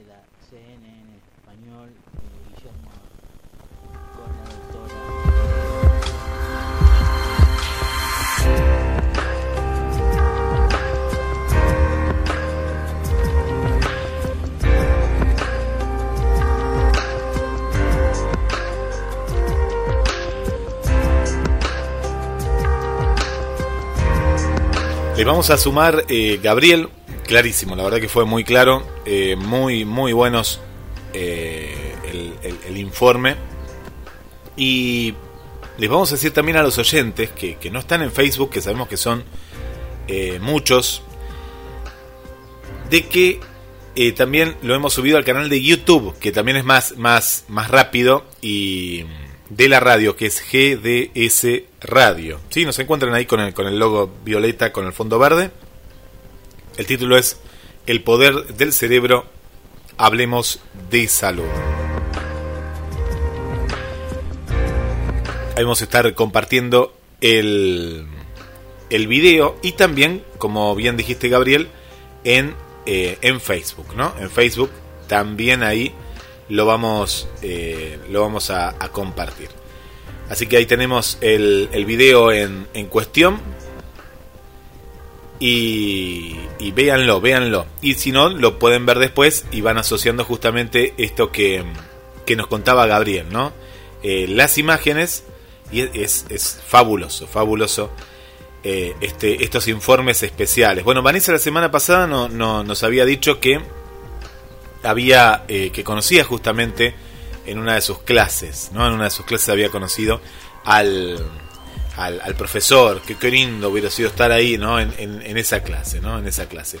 Bueno, un saludo para Tete, ¿cómo estás Tete? Bienvenida, bienvenida, ella que nos ve ahí en el televisor, sacanos una foto de ese televisor, nos escucha, yo digo ver porque es un televisor, pero bueno, lo que se ve es el logo de la radio, el nombre del programa y ahí nos está, nos está escuchando. Para Connie también un saludo aquí desde Mar del Plata. Nos siguen llegando mensajes 223 424 66 46. Vanessa, cariños a Gabriel. Hoy, hace muchos meses, una visita eh, programada. Ajá, mira qué bien. Muy bien. Y ella está en la cocina escuchando el programa. Y bueno, pero ya que está, le mandamos. Mira vos esto, eh. Mira, mira lo que hemos llegado, pero me parece bárbaro, ¿no? Visitas programadas. Entonces le mandamos un saludo para Luis Barrios y para Teresa Bustamante. Muy bien, muy bien. Gracias por estar. Visita programada, ¿no? Bien. Le hicieron un hisopado, me, pare, me imagino, mediante. bueno, ahí está la responsabilidad de cada uno, ¿no? Así que bueno, Luis y Teresa, ¿no? Y está la, la parte de la familia y demás. Pero es muy, muy importante eh, la cuestión de, de, de la persona, de saber que si está mal, no va a ir. Buenas tardes, ya escuchando el programa y es verdad, hay personas que ahora están eh, tranquilos porque según ellos el virus es más débil en verano. Se ve que ellos saben más que los profesionales, nos dice Nadia, nuestra oyente más joven. Bueno, muchas gracias Nadia. Y es así, viste la percepción. Es muy importante que vos estés, porque viste que siempre se dice que los jóvenes, ¿no? Pero yo sé que esto porque a la gente siempre le gusta hablar, ¿no? Decir, eh, los jóvenes esto, los jóvenes lo otro es relativo. Yo conozco mucha gente grande que está haciendo las cosas no mal, muy mal, muy mal. Y conozco a muchos jóvenes, como veo que es tu caso, que se cuida, que piensa en el otro, que le da la oportunidad justamente de decir, bueno, vamos a esto, bueno, vamos, pero a ver, no, nos cuidamos, no, no vamos a este lugar y demás. Como que tiene una conciencia. Bueno, muchas gracias Nadia por, eh, por, por tu comentario. Bueno, le mandamos un saludo para Susana y para Juan Carlos también, eh, queridos oyentes, radioescuchas, ¿no? Y, y, amigos de, de, la radio. Bueno, ya estamos compartiendo el video, ¿eh? Estamos compartiendo el video, vamos a dar unos minutos. Justamente, mientras vamos saludando a Pablo, Mariano, Gloria, a Emilce, ¿cómo estás Emilce? Tanto tiempo, ¿eh? Que no, no, te, está, no te leíamos. Bueno, muchas gracias también por estar para Carlos Matos, compañero y amigo de Gabriel, ahí, y a Natalia. Eh, deben estar almorzando o haciendo la sobremesa tomando un, un, rico vino, como siempre cuentan en el programa de, de la liebre. ¿eh? Así que es muy, muy, muy importante. Eh, por aquí, ¿qué más tenemos? ¿Qué más tenemos que nos van compartiendo eh, que no hemos saludado? Katy Piazzola, ¿cómo estás Katy? Un saludo también para ti. Gracias Katy. Eh, Victoria, pero Victoria Solís. Hola, ¿cómo estás Victoria? Tanto tiempo. Gracias por estar desde Puyo, Ecuador. ¿eh? Desde Puyo, Ecuador. Victoria, esas fotos hermosas que nos envías, que estás ahí, a, ahí a la vera de, de lo que es la, la, selva, la selva ecuatoriana. Bueno, muchas gracias Gabriel. Y María Cristina que nos dice muy claro el tema de las vacunas. Gracias. Sí, muy, para mí fue, eh, Gabriel, el, el informe que hizo Arduino, el, el que más claro nos quedó. Me gustó mucho como habló la, la doctora. Y tenía que ser mujer, sí, sí, sí. Tenía que tener eso, eso de, de maestra, ¿no? Eh, porque el otro yo no le estaba entendiendo tanto el placebo, lo otro, él ni sabía, pero acá fue muy claro, muy claro. Bueno, eh, ¿qué se nos viene ahora? ¿Qué se nos viene el cerebro? Bueno, recordamos lo que dijo Gabriel. Mientras acá dice que están comiendo brócoli. Muy bien. Ah, y bueno, cuento lo que yo lo que yo estoy por comer, ¿no? En instante, ahora que mientras está el informe del cerebro, me voy a comer también mucha verdura, zapallito, voy a comer alguna milanesa al horno y después eh, rúcula, eh, una ensalada muy variada con muchos, muchos colores porque hay que cuidarse, ¿sí? Porque se viene, ya está la reposera, se viene la pelo pincho y se viene qué pegado a eso, la malla, la malla que es fundamental, fundamental. Dejamos 30 segundos la cortina del programa. Te voy a dar tiempo para que vayas al canal de YouTube. Para vos, Rubén Darío, que nos escuchás de Perú. Para, para Belu también, que nos está escuchando de Buenos Aires. Y para todos los oyentes, vayan al canal de, por un lado, al canal de YouTube. Los que no están en Facebook, ¿qué es esto? Vayan al canal de YouTube de GDS Radio. Y el último video subido, no se vayan a otro. Después ven los otros que están muy interesantes el que dice El poder del cerebro, hablemos de salud, con Gabriel Magnante. A ese video puntualmente y le ponen play una vez que arrancan a escuchar el programa. Y los que están en Facebook, también 30 segundos que ahí los vamos a estar publicando, actualicen, los ponemos en el Facebook y etiquetando también al conductor del programa, Gabriel Magnante.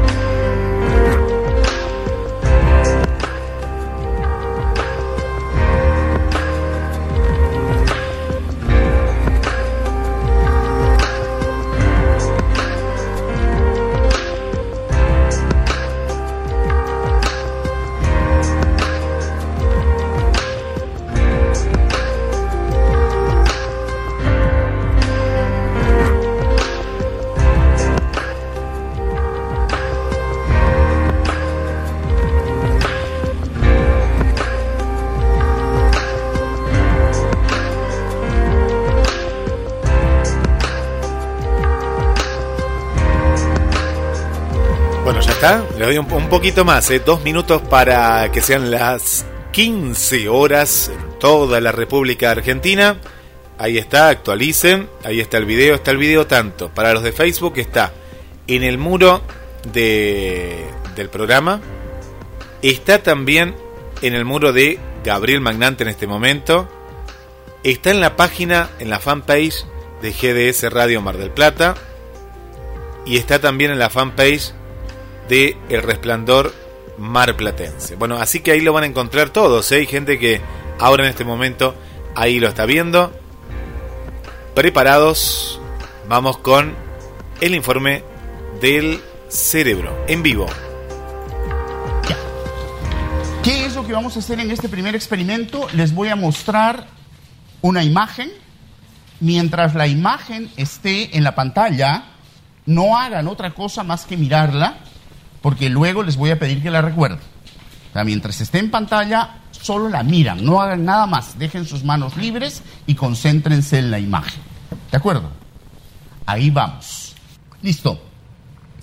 Hoja número uno. Dibujen lo que vieron en el mismo orden.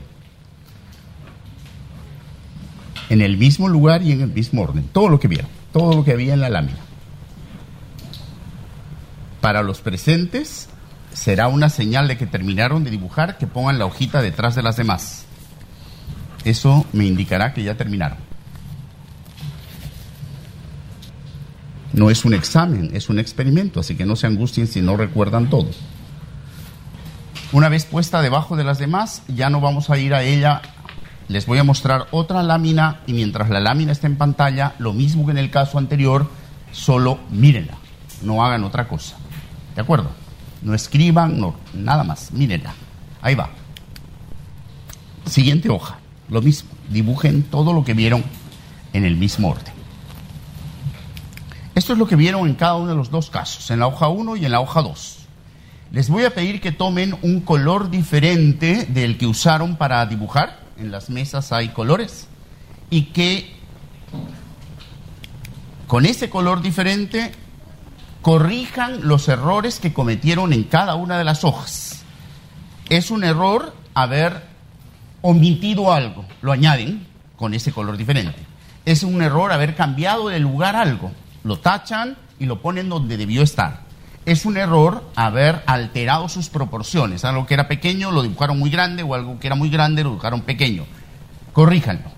Una vez que han corregido todos los errores, los cuentan, los de cada hoja, y anotan en cada hojita el número de errores cometidos. Esa es la tarea. ¿Cuántos errores cometiste en cada una de las dos hojitas? Es un error no haber puesto algo, añádanlo con el color diferente. Es un error haber cambiado algo de lugar, pónganlo donde debía estar y táchenlo el, el lugar equivocado o haber alterado las proporciones. Tachan y ponen como debió ser. Y luego anoten el número de errores en cada hoja. Hemos logrado corregir y contar errores y anotar el número. En cada hojita el número de errores cometidos. ¿Listos? ¿Tenemos los números? Me van a ayudar a contar. Vamos a la hoja 1. En la hojita 1, ¿quiénes cometieron cero errores? Levante la mano. En la primera hoja, ¿quiénes cometieron cero errores? Nadie. ¿Un error en la primera hoja? Nadie. ¿Dos errores en la primera hoja? Nadie. ¿Tres errores en la primera hoja? Una persona. Dos personas cometieron tres errores en la primera hoja. ¿Cuatro errores en la primera hoja? Ah, ya, un segundo. En la, en las, en la primera lámina, cero, uno y dos errores, nadie. Tres errores sí había. Dos personas en tres errores. ¿De acuerdo? Cuatro errores. Una, dos, tres personas con, con cuatro errores. Cinco errores. Uno, dos, tres, cuatro, cinco personas en la sala con cinco errores. Seis errores. Una, dos, siete errores. Uno, ocho o más. Uno, dos, tres, cuatro, cuatro personas con ocho o más errores. Listo. Vamos a la lámina número dos. En la lámina número dos, cero errores. Levanten la mano quienes cometieron cero errores en la lámina segunda. Nadie. Un error. Una, dos, tres, cuatro. Uy, de nuevo. Uno, dos, tres, cuatro, cinco personas. Dos errores. Uno, dos, tres, cuatro, cinco, seis personas. Tres errores. Uno, dos, tres, cuatro, cinco, seis personas. Cuatro errores. Uno. Cinco errores. Nadie. Cero. Seis errores. Nadie. Cero. Siete errores. Nadie. Ocho más. Tampoco. Listo. Volvamos a la presentación.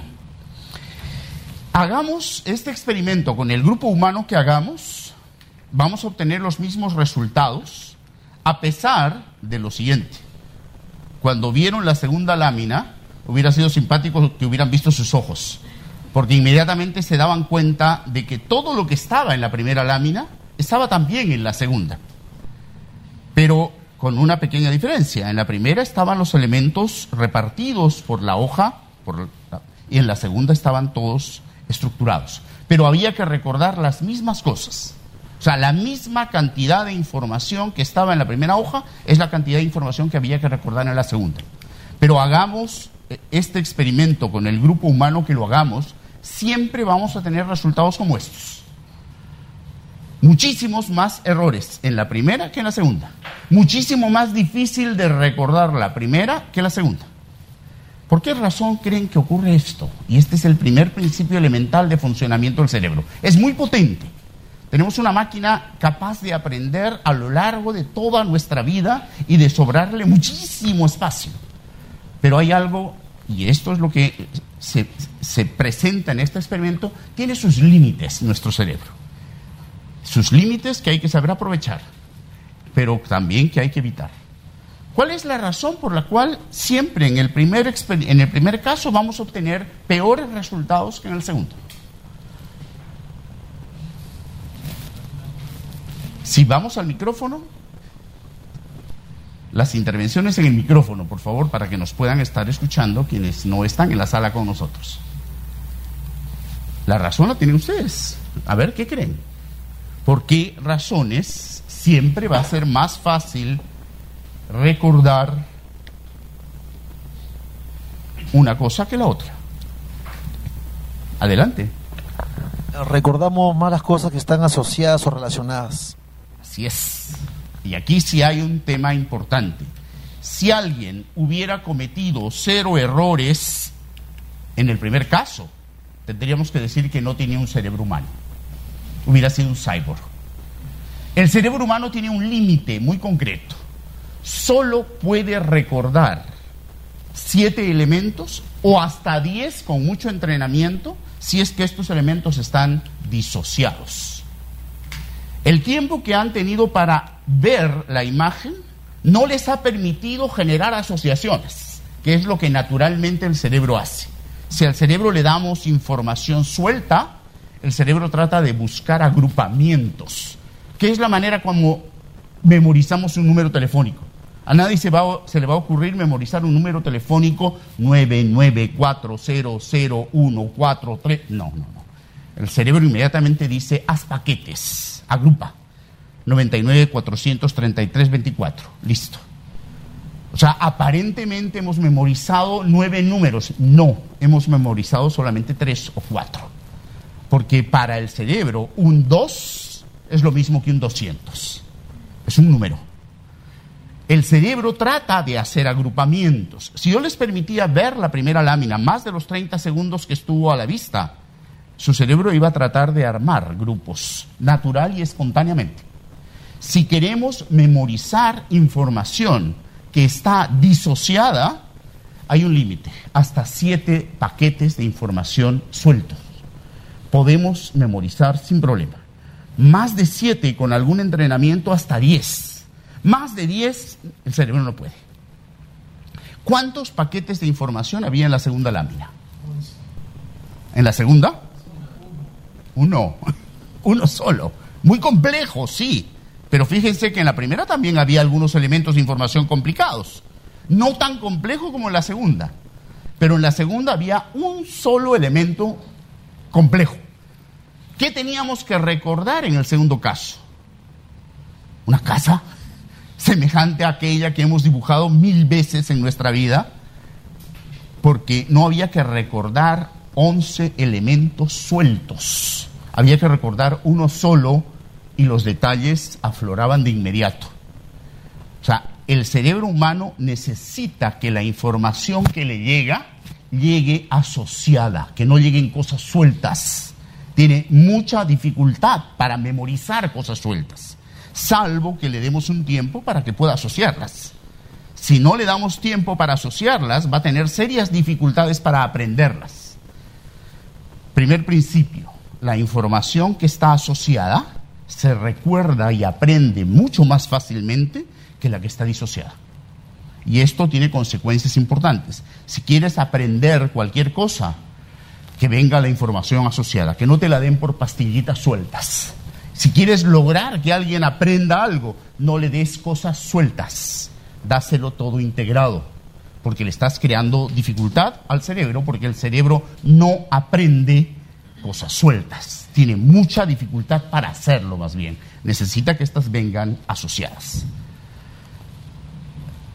Preguntas, comentarios sobre este primer principio, porque los otros experimentos exploran otros principios. Sí, al micrófono, por favor. Según lo que está diciendo en este caso, en el caso del aprendizaje de, de palabras para un niño, me está diciendo que entonces sería sería más sencillo para un niño aprender palabras completas que aprender letras sueltas. Así es. Porque la palabra tiene sentido. El niño va a aprender más fácilmente mamá que m a m a porque no tiene sentido. Son cuatro sonidos que carecen de sentido. Las cosas tienen que estar asociadas y tener un sentido para que el niño pueda aprenderlas más fácilmente, o cualquier persona. Si a mí quieren que aprenda cosas que están sueltas, voy a tener dificultad. Y eso le pasa a todo cerebro humano. No hay cerebro humano que pueda hacer lo contrario. Por eso decía, si alguien hubiera cometido cero errores, no tenía un cerebro humano, porque eso no lo puede hacer el cerebro humano. La manera como aprende nuestro cerebro es con imágenes asociadas, como muy bien se mostró en la clase del profesor. En el primer gráfico se vio eh, distintas partes que componen una casa, una puerta, eh, una ventana, el techo, etcétera. Y en la segunda imagen estaban todos esos elementos sueltos formando una casa. Entonces, en la segunda imagen fue más fácil recordar, porque tenían que recordar una casa. Por eso, como muy bien se nos indicó, el cerebro no aprende cosas aisladas, sino que estén asociadas, como por ejemplo el tema de los números, ¿no? Si nosotros agrupamos los números de teléfono, ¿eh? como uno puede, como dijo él, 99 y 60, 30, 40, entonces es más fácil eh, acordarnos porque en vez de recordar eh, quizás ocho números, tenemos que recordar cuatro porque están agrupados en pares de dos. De, de no ser así, al cerebro le costaría aprender y recordar lo que estaría viendo. Y también que tiene un límite en cuanto a recordar de 7, máximo 10 imágenes a la vez que pueda llegar a recordar el cerebro. Ahora, si estas imágenes están asociadas, bueno, al cerebro le hace más fácil el proceso de aprendizaje y poder recordar lo que eh, estuvo viendo. En próximas semanas eh, estaremos viendo eh, lo relacionado con el profesor y la clase de neurociencia con otros ejercicios. Ahora queremos escuchar mensajes de los oyentes y dar paso a la sección que está relacionada con productos a vital para una dieta saludable, con un producto que ya hemos mencionado anteriormente, ahora vamos a compartir cómo hacerlo de forma casera, del cual, bueno, espero que se pueda revertir la tendencia de última semana y pueda llegar algo, ¿no? Que no haya algún este, impedimento en el medio. Bueno, eh, compartimos mensajes escuchamos un tema musical relacionado con el producto que se va a elaborar y escuchamos eh, el audio, en realidad es un video que nos se va a instruir de cómo elaborarlo.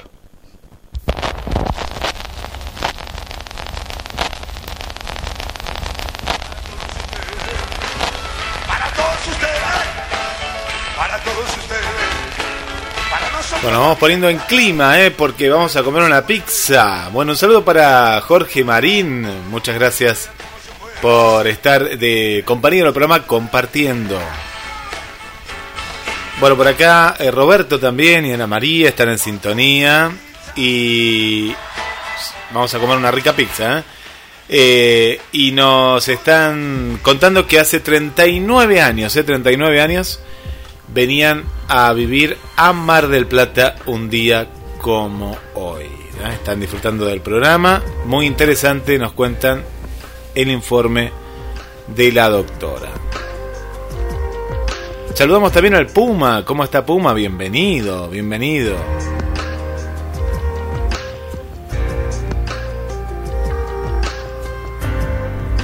Dos dos tres cuatro veinticuatro sesenta y seis cuarenta y seis. Me estoy yendo para el chat de la radio donde dice la cartita, mensajes para la radio, pues no queremos que nos quede nada, nada por ahí. Bueno, le mandamos, bueno, para Ana de Miramar, eh, nos cuenta que ya se ve bastante gente en Miramar y están liberando todo, ¿no? Nos cuenta que están liberando todo. Bueno, cuestión que también acá también, ¿no? Bueno, estamos ahí muy, muy, pero muy cerca. Para el amigo Esteban, ¿eh? Esteban, que está en la casa de la madre, no nos está escuchando desde Mar del Plata, así que le mandamos un saludo, ¿eh? Un saludo muy grande para el amigo, el amigo Esteban, que ahí nos está escuchando, ¿eh? Para que, ¿dónde era que está? En Lanús, claro, Lanús, está bien, está bien ahí. Bueno, un abrazo, un abrazo muy fuerte para Esteban. Eh, así que gracias también por, bueno, nos llevaste a todos lados ahí en la, en la aplicación. Bueno, saludos para Sara también, bienvenida Sara. Gracias, gracias por, por estar del otro lado. Por aquí que nos cuenta de la pizza, ya se viene la pizza casera, a ver cómo hacen, cómo hacen la pizza. Le mandamos un saludo para Alicia también, bienvenida, bienvenida Alicia, para Viviana, para Gabriela también. Y para Magali. Acá tenemos también, vamos a ir actualizando 11 comentarios más que ahora en instantes vamos a estar eh, leyendo. 223 424 66 46 la línea directa para que vos te comuniques con nosotros.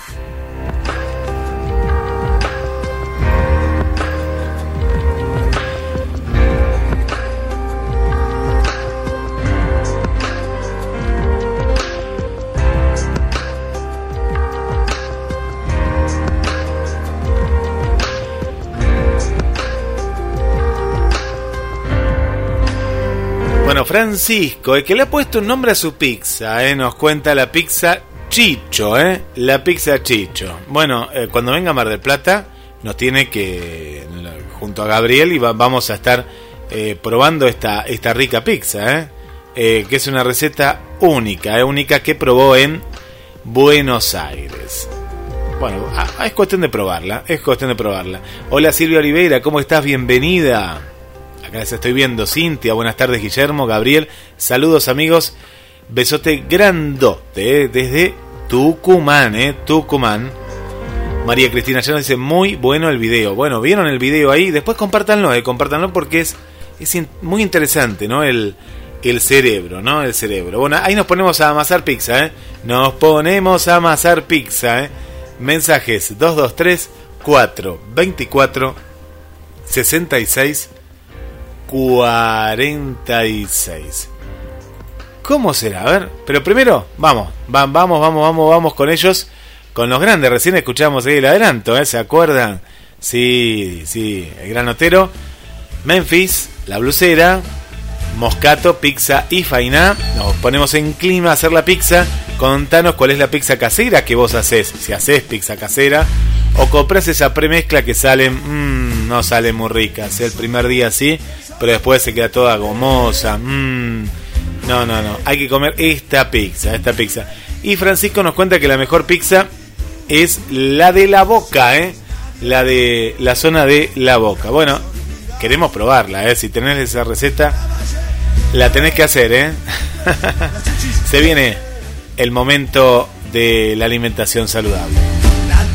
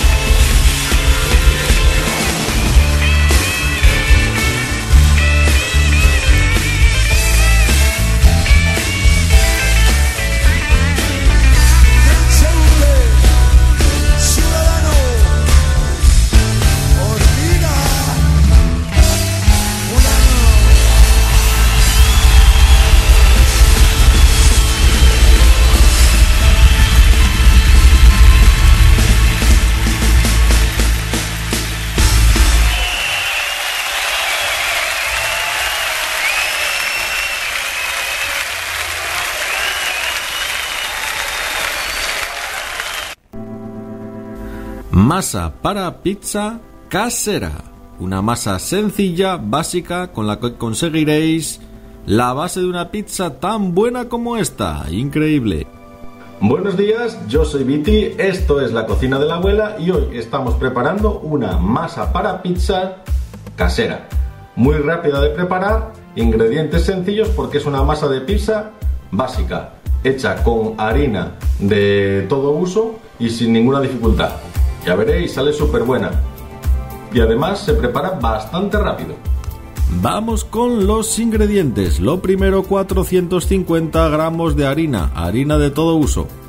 Ahí va, como esos. También necesitaremos levadura, 5 gramos de levadura seca o el triple de levadura de panadería. También sal, 2 cucharaditas de sal. Aceite, 2 cucharaditas de aceite. Agua, 300 mililitros de agua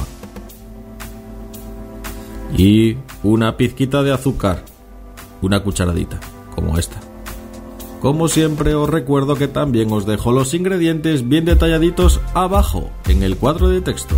Y si no, ya sabéis, tocáis el pause, cogéis papel y boli y copiáis directamente de la pantalla. Son poquitos y muy sencillos. Empezamos la receta. Lo primero de todo, el agua. La vamos a calentar hasta que esté tibia ir dándole toques de microondas o como queráis. Necesitamos que esté 18-20 grados, que esté templadita. En ese momento agregamos la levadura, os recuerdo que es levadura seca, y el azúcar.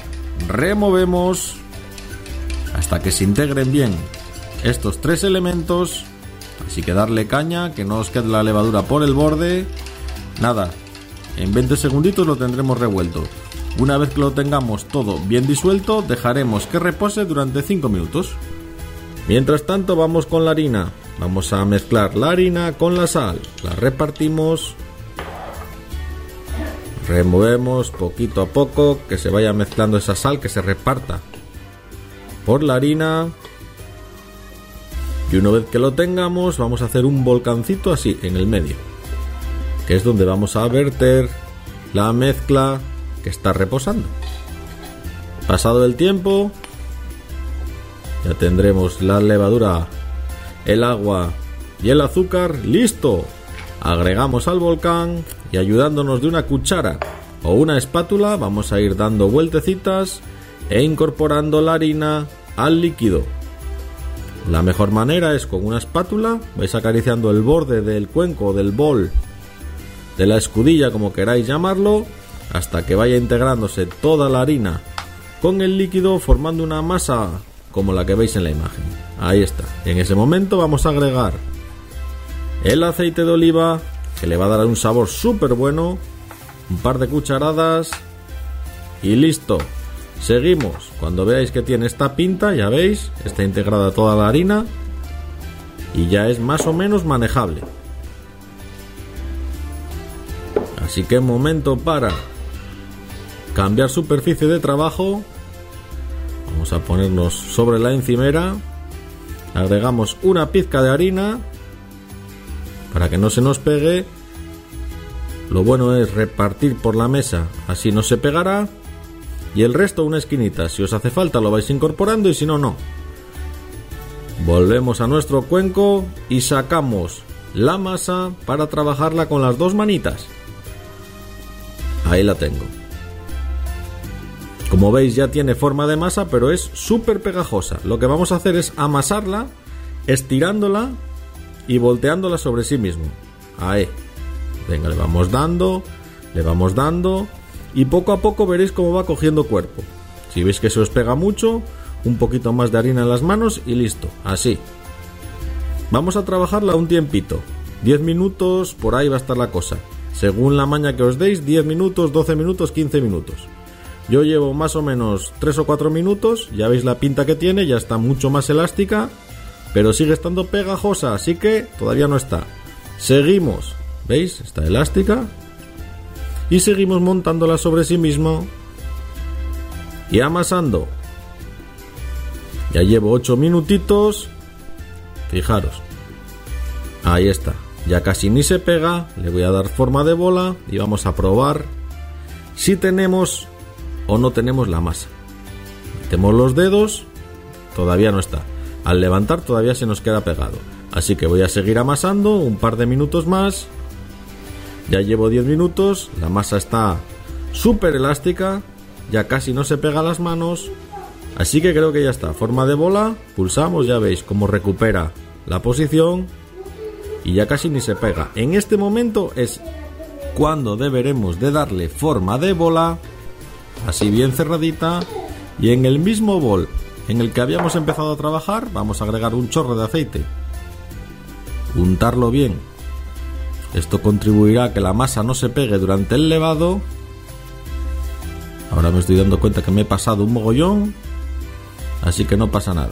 Voy a recuperarlo. Ahí. Porque necesitamos nada más que un poquito. Simplemente que se impregne el recipiente para que no se nos pegue. Ahí va. La vamos a colocar dentro de nuestra masa. Un poquito de aceite también por arriba. Así le va a dar un poco de sabor. Y contribuirá a darle humedad a la masa. Pues muy bien, una vez que lo tengamos vamos a cubrir con un trapo limpio y vamos a introducir en el horno. Temperatura el mínimo, en mi caso 50. ¿Qué conseguimos con esto? Pues que se active la levadura mucho más rápido, con lo cual va a levar o leudar mucho más rápido y en media hora tendremos lista nuestra masa. Habrá crecido al doble de su tamaño y habremos ahorrado un buen montón de tiempo. Así que este es el truquito.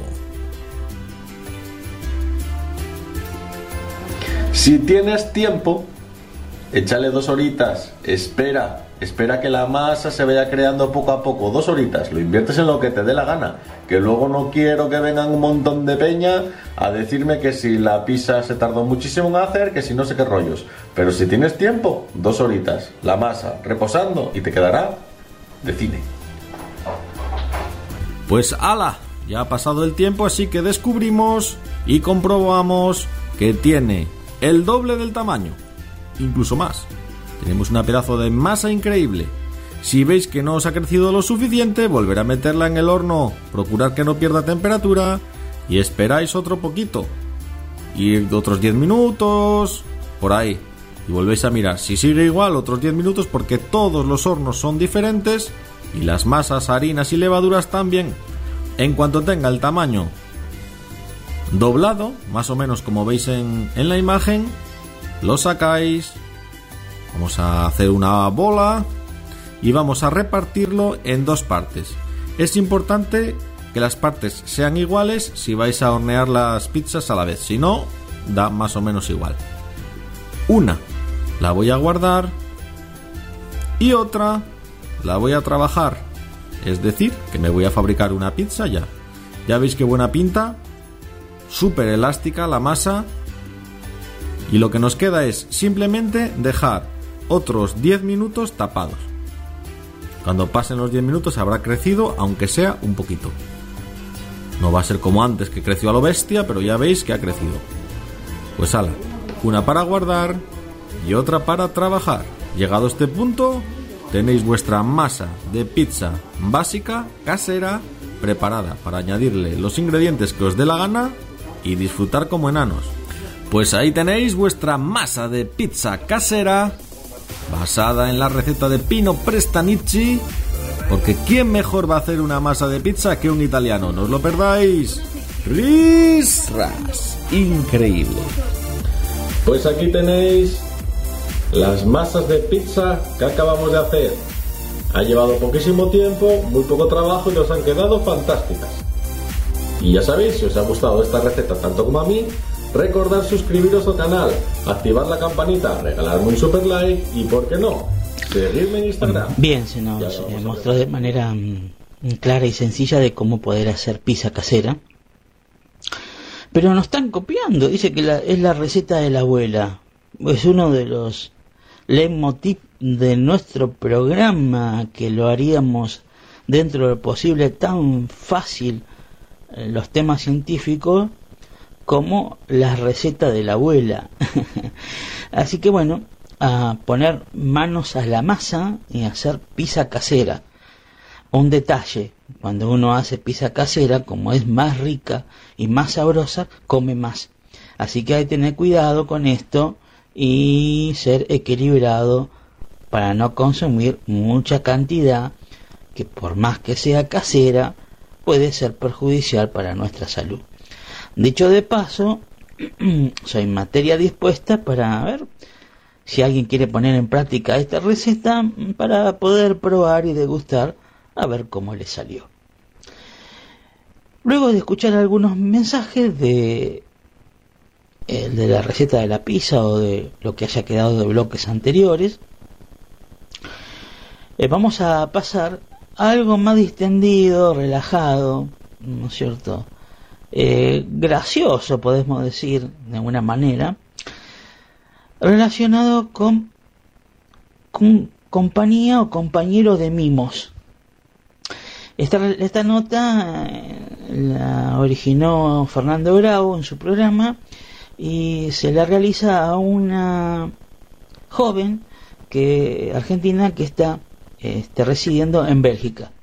Pero también nos va a decir algunos detalles interesantes a tener presente acerca de cómo es el comportamiento, cómo han este, actuado relacionado con la pandemia, eh, los efectos que ha tenido y cómo es la situación actual, de la cual nosotros también eh, podemos este, eh, escuchar con atención para ponerlo en práctica.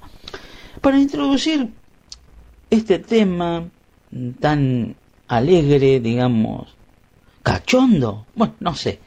Le vamos a pedir al operador, a ver, libre, que qué tema eh, se le ocurre poner, no importa, no importa, este operador, ponga el tema, anímese, a ver, algo que realmente nos distienda y bueno, y nos haga bien, a ver qué tema eh, propone para introducir esta nota. Bueno, a ver, lo voy a pensar. Voy a pensar a ver qué tema, ¿eh? ¿Qué tema? Qué, qué rara esta nota, ¿eh? Pero me va a ser muy graciosa, ¿eh? Quédense ahí porque me imagino que va a ser muy graciosa un acompañante. Eh, no, no me lo puedo imaginar, o sí me lo puedo imaginar. Bueno, ¿cómo pedimos a este acompañante? Eh, bueno, ahora, ahora se verá, Gabriel, ¿eh? Ahora se verá. Bueno, ¿cuántas, ¿cuántas recetas? Acá nos hablan también de la pizza integral, ¿no? De la pizza integral que, que es sana también, porque es verdad lo que decís. Cuando se hace pizza casera y hacen una pizza casera de verdad, no una prepizza, ¿no? Eh, yo en una época comía prepizza y la verdad que cuando descubrí lo que es la pizza casera y es diferente, es otra cosa. Ni, ni, ni te digo la pizza comprada, ¿eh? Esa no es la casera, no, la casera es la que dieron recién acá la receta. Este hombre que, claro, se copió con la receta de la abuela. Mirá vos con la yo siempre pienso, ¿qué se dirá después de las abuelas, no? Vieron que hay, toda una generación que ya no hace tantas cosas caseras. Se dirá la receta de la bisabuela, me imagino, no sé. Eh, bueno, 223 4 24 66 46. Susana del Vito, dicho por Juan Carlos, nos contaba que hace unas pizzas muy ricas, que la especialidad es la pizza los días sábados. Hay una costumbre, ¿no? Yo no sé si será una costumbre italiana o qué, pero hay una costumbre de que sea los días sábados, ¿no? La, la, la pizza. Y acá se le agregó de este lado que esta semana fue el día de la tradición. La tradición argentina es la empanada, ¿no? La empanada. Gabriel quería ir a la playa hoy, pero se está nublando. Les digo que hay una tormenta que está dando vueltas. Hoy en la madrugada llovió y bastante. Y ahora, cuando son las 15 y 36 minutos, hay como una tormenta dando vueltas. Y hace frío ahora. Sí, yo voy a tener que devolver la reposera. La voy a devolver y le voy a decir: eh, No, no va a haber verano, así que no quiero la reposera. Rosemary, ¿cómo anda? ¿Cómo anda Rosemary? Bienvenida, bienvenida Rosemary. Desde La Paz, Bolivia vamos con más gente internacional, ¿eh? vamos con más gente internacional. Diva desde Venezuela, también aquí la estoy viendo. ¿eh? ¿Harán pizza en Venezuela? Me imagino que sí. María Cristina Llanos, ahí en Buenos Aires, ¿hace pizza o no? Tiene pinta que sí, tiene pinta que sí. Y nos escribió, nos está escuchando que nos da mucha, pero mucha alegría. Nivia, Nivia desde Venecia, la hermosa Venecia. Hola, buen día a todos nos manda abrazos desde Venecia, Italia. Y uno cuando piensa en Italia, y no como que te da, ¿eh? te da... eh, está lindo, ¿no? Está lindo. Me, me- me- yo pienso en, esa, en esas pizzas por ahí. Bueno, un beso muy grande, Nivia, y gracias por acompañarnos desde tan hermoso lugar. Mariana, ¿qué me comparte acá Mariana? En inglés. ¿Qué pizza la inglesa? A ver, ¿qué es lo que nos comparte por acá Mariana Balser? Le mandamos un beso desde Concordia. Una pizza a la inglesa será, me parece, porque está todo en inglés. Mientras tanto, saludamos a Alejandro desde la zona de Sierra de los Padres. ¿eh? Bienvenida. Bienvenida, eh, Sierra de los Padres también. ¿eh? Muchas gracias, muchas gracias por estar. Y mientras yo estoy pensando el tema, a ver, ¿qué tema voy a pasar? A ver, ¿qué tema? El abrazo del osito, había un tema, me acuerdo por ahí. ¿O no? ¿Se acuerdan que había un tema de que salió en un gran hermano por ahí? 15 y 38 minutos y 38 minutos. Le mandamos un saludo para Milé, que está acá en Mar del Plata. Un saludo para, para Milé. Uy, qué pizza. Pizza de zanahoria y avena la que nos manda acá. Mira qué interesante, Gabriel, para tenerlo en cuenta, ¿eh? De zanahoria y avena. Y el otro día ella me decía que había hecho algo con remolacha, que era torta de remolacha, era, ¿no? Bueno, estas cosas así especiales, ¿no? Pizza de zanahoria y avena. Me gustó, me gustó la propuesta, me gustó, gracias Mariana. Me gustó, me gustó algo, algo diferente, ¿eh? algo diferente para poder, eh, para poder hacer y salir de la, de la pizza, de la pizza normal, ¿no? Normal. Bueno, le mandamos un saludo también para Trini para Pablo. Gracias y felicitaciones también a ellos que allá estuvieron haciendo algo, algo especial. Para el amigo Luis de Parque Luro, ¿eh? El amigo Luis de Parque Luro que nos dice que él compró unas pizzas en una roticería, no vamos a decir la marca, pero si estamos por ahí, Luis, nos vas a invitar con Gabriel, ¿sí? Nos vas a invitar con Gabriel para, para nos invitas a comer estas pizzas. Yo no sé si ahí donde está el gato hacen pizzas. eh, no, no, Macri no, no, no, hablo del gato eh, Nereo, de Nereo, de Nereo. Eh, si se pueden pedir unas pizzas caseras, pues ya que hacen comida casera, eh, estaría rico comer ahí unas ricas pizzas eh, en lo de Nereo. Y lo llevamos a Luis, y nos invita eh, nuestro amigo Luis. ¿eh? Bueno, un abrazo para, para Luis, Luis Lapenta, ¿eh? un, un abrazo para él. Bueno, Jorge, gracias nuevamente, Jorge. Es rica, ¿eh? La de bachicha. No la conozco, la pizza de bachicha. No sé si Gabriel la conocerá, la pizza de bachicha. Nos recomienda el amigo, el amigo Jorge. Jorge. Bueno, y en Tucumán parece ser que hacen ricas pizzas. Porque esto dice que no se agranda, pero se jacta de estas pizzas. Nuestra amiga Cintia, ¿eh? Cintia.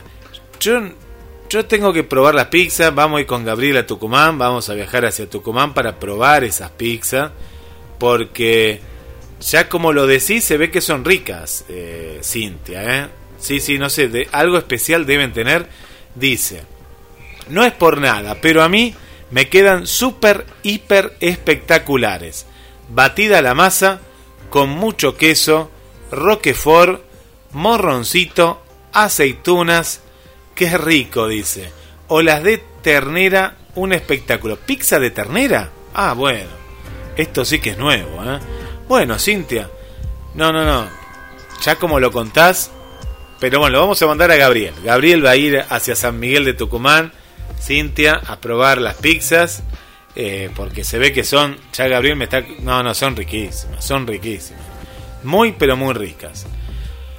Bueno, vamos con el tema. A ver, estaba pensando el tema. eh, un tema para pasar relacionado con lo que viene, ¿no? Con lo que viene. Y. Y tiene que ser algo, algo así como muy. ¿Cómo diría? Eh, como viene la nota, ¿no? Sí, sí, sí, sí, sí. Como yo me imagino, no sé, un abrazo de oso, una cosa así. No sé. Hay. Ah, por acá me dice Maru, los abrazos rompehuesos no me. No, a mí no. Eh, no, a Gabriel, yo prefiero el del oso. Acá son del oso, que el oso igual debe ser bravo. ¿eh? Sí. Un abrazo del oso. Abrazo sorpresa, cuidado que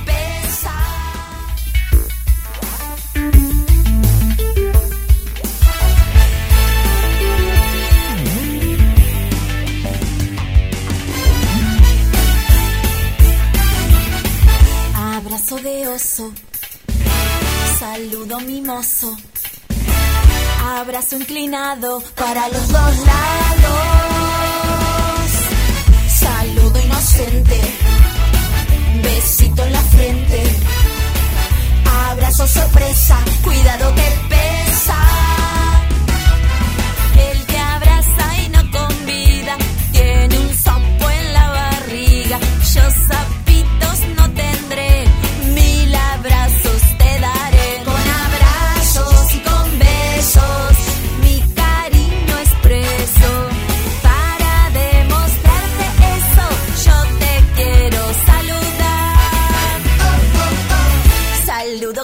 canchero, los cinco choquemos.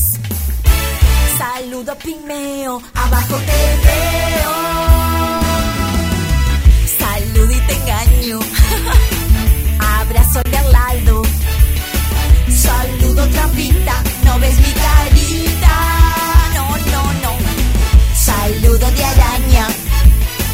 Ojita y pestañas.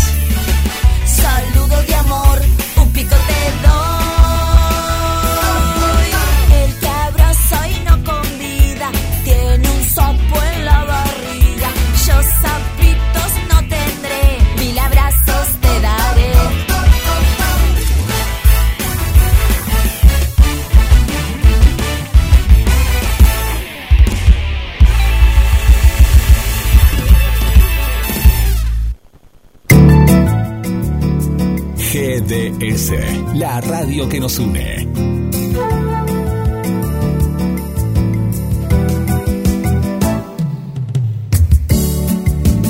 en nuestro aire.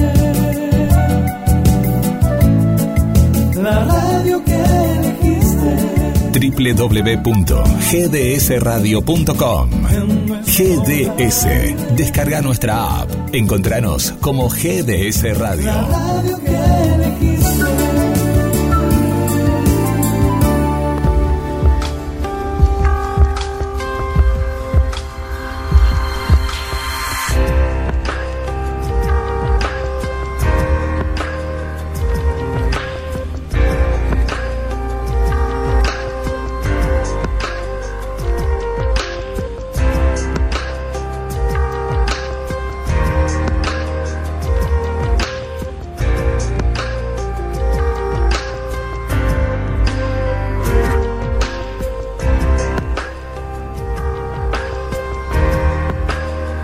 223 424 66 46.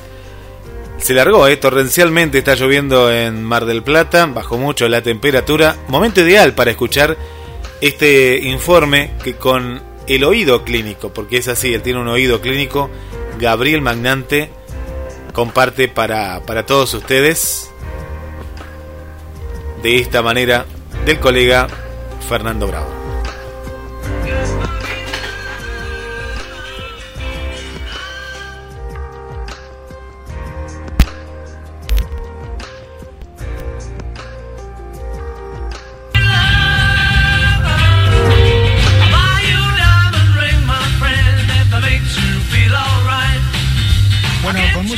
Beatles, con fondo de música de los Beatles, voy a sa- incorporar a Santiago y a Silvina. Están ahí por ahí, chicos, ¿verdad? Claro que sí. Bueno, bueno. Nada, simplemente porque eh, vamos a hablar en este momento con Diana Victoria. Es una chica argentina viviendo en Bélgica hace 12 años y creo que tiene la autoridad suficiente para encontrarnos de qué va esta información que hemos leído a manera de título. Obviamente la prensa siempre acentúa algunos gestos y la prensa dice que en Bélgica han autorizado durante este tiempo nuevo de cuarentena más dura, en este segundo brote que tiene Europa, ha autorizado un compañero de mimos. Entonces queremos saber, a ver, con Dayana, que nos dé la idea de qué se trata este compañero de mimos y cómo ha sido recibida la noticia allí en Bélgica. Dayana, yo soy Fernando Bravo, te saludamos con Silvina y con Santiago desde Radio Continental en Buenos Aires. Buenas tardes. Hola, buenas tardes, Fernando. ¿Cómo están todos? Bien, ¿en qué ciudad de Bélgica estás vos? Estoy en Amberes, Ah, en Amberes. de Flanders. Bien. Bueno, conocidísimo puerto el de Amberes, ¿no? Con una gran, una de las grandes puertas que tiene, precisamente, ¿no? Sí, Sí, sí, y también con una comunidad argentina bastante grande, bastante presente. Eh, muchos jugadores argentinos también acá en la, en la ciudad de Amberes. Así que. ¿Jugadores de sí, hay una fútbol? comunidad bastante- Sí, sí, sí, sí. Eh, en primera división, bueno, lo, eh, los está, está dirigiendo también en, eh, en Bershop. Eh, en Amberes también han pasado varios jugadores argentinos. Así que para ser una ciudad relativamente chica, la comunidad argentina es bastante grande. Está bien. Lo Bueno, a que ver, sí, en este momento no, no, no podemos vernos. Claro, claro. Y, y, pero pueden tener un compañero de mimos. Sí, es gracioso que estemos hablando hoy, hoy es el día del, de los solteros. Eh, es gracioso que estemos hablando de, de esto hoy. Pero sí, eh, una de, creo que de las mayores características, creo que, o de las diferencias más grandes que vi cuando llegué a Bélgica, es que la gente está bastante sola. Eh, también hay, hay, hay mucha, hay mucha soledad, mucha visita al bar, también eso trae otros problemas. Y el vivir solo, eh, la posibilidad de- de- económica de vivir sola es muy real. Por eso hay mucha gente joven que vive sola. También hay muchos desencuentros en la mediana edad, pero sí, teniendo en cuenta eh, que los primeros meses de la cuarentena fueron bastante duros, eh, cuando empezó la primavera, eh, decidieron esta vez flexibilizar, flexibilizarlo un poco más, porque bueno, ahora estamos hablando que se viene el invierno, ya la gente no tiene tanta actividad afuera, puertas afuera, así que eh, controlar el ingreso a las casas era algo que, que quería hacer el gobierno para no colapsar el sistema, el sistema hospitalario. Eh, lo que sí no sé, como, te- como te digo, en, en otras épocas, hace un año, eh, un 11 de, de noviembre, habían fiestas para solteros en toda la ciudad. Y ahora estamos viendo a qué, cuál de nuestros amigos elegimos como compañero de Dimos. Está bien. Y oíme una cosita. Y esa, ese, esa persona que puede acceder, digamos, a, a tu intimidad, que puede ser efectivamente un amigo o que puede ser tu pareja y demás, eh, ¿tiene que quedarse un determinado tiempo? ¿Cómo es el, el- el mecanismo? ¿Qué, ¿Cuál es el control que se, se ejerce, si es que se ejerce algún control, o lo dejan librado, digamos, al criterio de cada uno de los habitantes? Sí, yo creo que acá las medidas apuntan más a la responsabilidad individual. No hay controles como sé que hay en Argentina, eh, no hay revisión de documentos para salir, ni, mucho menos. Lo que sí hay eh, controles con el tema de los barbijos. Es obligatorio en lugares públicos, entonces sí hay riesgo de multas. Pero en cuanto a quién ingresa a tu casa o no, es más un tema de responsabilidad individual que de control gubernamental. Está bien. Porque es imposible controlar quién ingresa a tu casa o no, o, Claro, claro, o cuánto claro. tiempo se queda. Claro. Lo que sí, eh, cuando nos dijeron no pueden ver a nadie, generó mucho mucha angustia y mucha ansiedad en los que en la gente que vive sola, mi caso incluido. Trabajando desde casa sin poder ver a nadie generaba un- una ansiedad bastante bastante grande. En ese momento sí teníamos permitido eh, tener compañeros de ejercicios en ese momento. Entonces uno podía salir a hacer caminatas con, con algún otro compañero que estuviera dentro de la misma burbuja.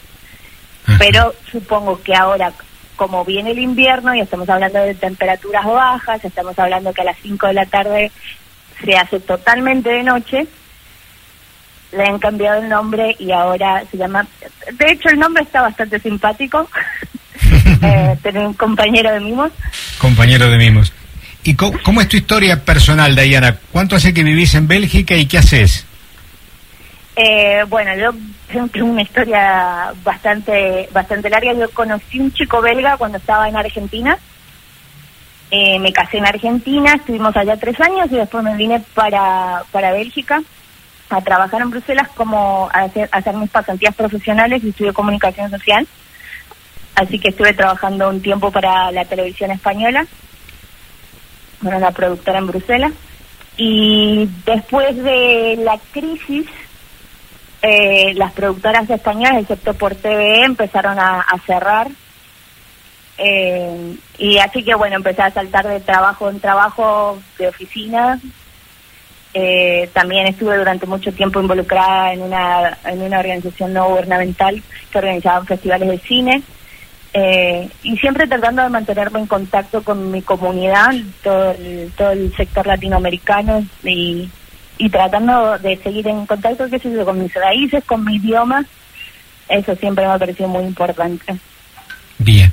Diana, a lo mejor alguno de mis compañeros te quiere hacer alguna pregunta, no sé, Santiago, Silvina. No queremos demorarla demasiado a nuestra interlocutora que está en Bélgica contándonos de esta nueva medida del gobierno belga sobre el compañero de mimos. A ver, Silvina, ¿querés vos? Sí, sí, Dayana, eh, ¿cuánto, ¿cuánto tiempo duró la cuarentena cuando estaba agudo los casos de contagio?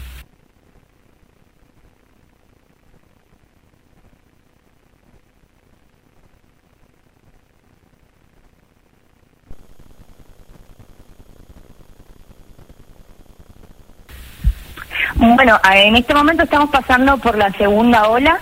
Yo creo que en este momento estamos teniendo las medidas más fuertes. Estamos hablando también de, de- de restricciones. Por ejemplo, a partir de las 12 de la noche no se puede estar en la calle. Eh, eso no lo habíamos tenido durante el verano. Así que yo creo que en este momento eh, estamos teniendo las medidas más eh, severas. Pero en cuanto a cómo ha sido la cuarentena acá, la verdad es que hemos tenido bastante libertad para, para salir y para movernos.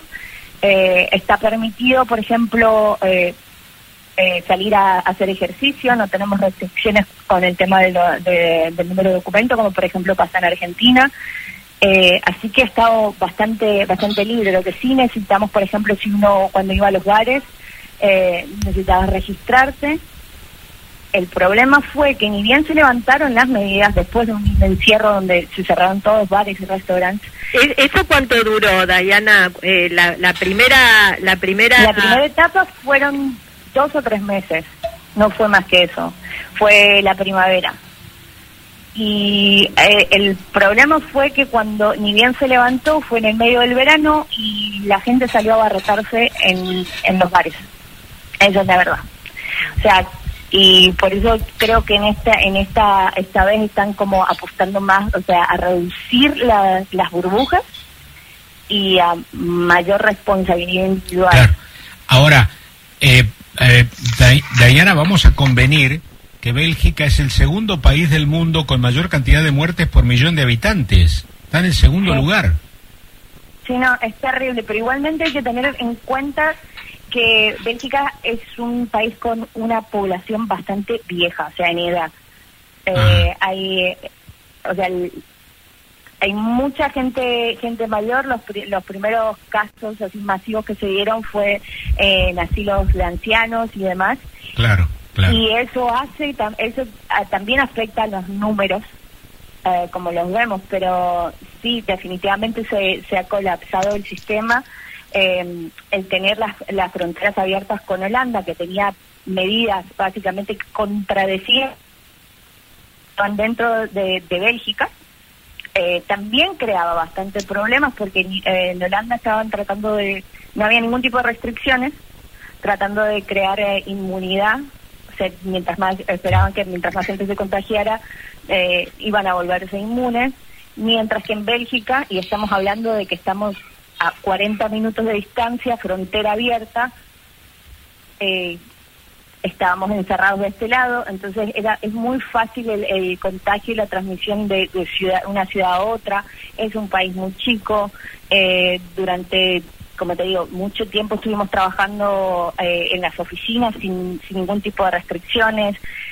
Más allá de las restricciones, por ejemplo, el, eh, el tema de las escuelas seguían abiertos y si uno tiene que ir a trabajar en la mañana, se encontraba arriba de un, de un autobús llenísimo de gente con el máscara, pero todos apretados. O sea, han sido bastante contradictorias y, por ejemplo, lo que está temiendo la gente ahora es que tenemos un mes y medio de este de, de este segundo en esta segunda cuarentena y cuando se abran vienen las compras de Navidad y la gente sale a abarrotarse en, en las tiendas Así que también se espera que, y, y tampoco hay tanta ventilación ahora más que nunca, porque vamos a estar encerrados. Claro, claro, claro, claro. Bueno, Así que veremos cómo, cómo avanza todo esto. Pero Bueno. está, está bastante grave, pero la gente anda bastante sin miedo y creo que también eso conlleva que no sean tan responsables. Durante los primeros meses se sentía otro tipo de, de Está bien. responsabilidad, Está pero bien, en bien. este momento ya no. Bueno, Dayana, Santiaguito, ¿vos querés sumarte con alguna Sí, consulta? no, una pregunta que me anda rondando la cabeza, Dayana. Cuando uno carga, en- en- por ejemplo, vamos a un caso particular, vos pones el dato de tu compañero o compañera de mimos, ¿eso a esa persona la bloquea o esa persona puede a su vez elegir otra persona? Bueno, un soltero puede tener dos compañeros de mimo. Qué Una lindo. persona Ah, que vive sola. Una familia, dentro de la familia, cada uno tiene que tener un compañero de mimo. Pero perdón, no simultáneamente, o sea, puede Sí, simultáneamente, ¿Tiene doctora. No, no. Depende de la flexibilidad del tercero, no sé. eh, sí, no, pero no hay que registrar a tu compañero de mimo. Ah, perfecto, perfecto. Está bien, está bien, está bien. Bueno, Así bueno que- Dayana, no queremos molestarte más, te agradecemos, un beso muy grande y gracias, ¿eh? Algo que es digno de destacar es lo que pasó en Bélgica en el verano cuando se dieron apertura a las restricciones que estaban relacionadas con el COVID-19. Es como que la gente se liberó y salieron todos a la calle y eso eh, realmente fue algo contraproducente.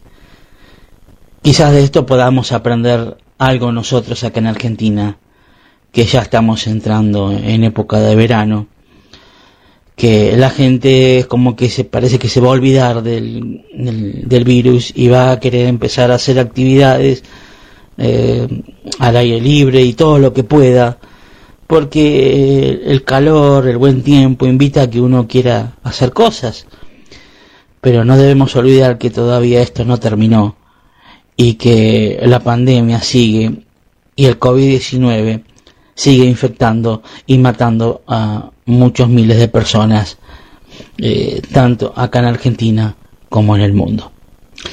Relacionado con el compañero de mimos, qué interesante, ¿no? Este, por ejemplo, eh, ahí mencionó eh, San Martino, qué interesante, ¿no? Que cada miembro de la familia ahí se puede tener en Bélgica su compañero de mimos. Qué, li- qué lindo, qué, qué simpático.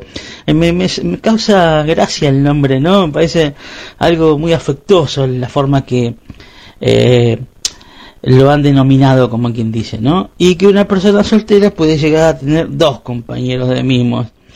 Este, bueno, fue una nota de color en la cual nos pudimos distender un poquito este, y compartir algo relacionado con la pandemia, pero desde otro punto de vista. Más allá que también nos deja un mensaje, una llamada de atención, una alerta acerca de lo que pasó en Bélgica y en el resto de Europa para que no lo volvamos a repetir nosotros aquí en Argentina en vista que estamos próximo al verano. Ahora queremos este, escuchar eh, mensajes de este bloque, de lo que haya quedado de anteriores también. Podemos poner alguna música como siempre, así damos tiempo a nuestro radio escucha que eh, sigan enviando los mensajes. Eh, la dejamos al operador que elija y volvemos con la parte final. 16 horas, 4 de la tarde. Le, le tenemos que cambiar el eslogan ya, ¿eh? porque es el clásico. La gente comparte la tarde. Vamos a poner, hablemos de salud entre el almuerzo y la merienda. ¿eh? Me parece que ya este va a ser el, el nuevo eslogan. Bueno, gracias, qué lindo. Mira, tenemos un lujo del otro lado. Gracias por estar escuchando nada más y nada menos que desde Dinamarca. Y tenemos un lujazo, ¿eh? un lujazo porque qué mejor que nos regalen este tema, ¿eh? este tema. eh, y claro que lo, lo vamos a lo vamos a pasar. El amigo Krishna, le mandamos un abrazo, un abrazo fuerte.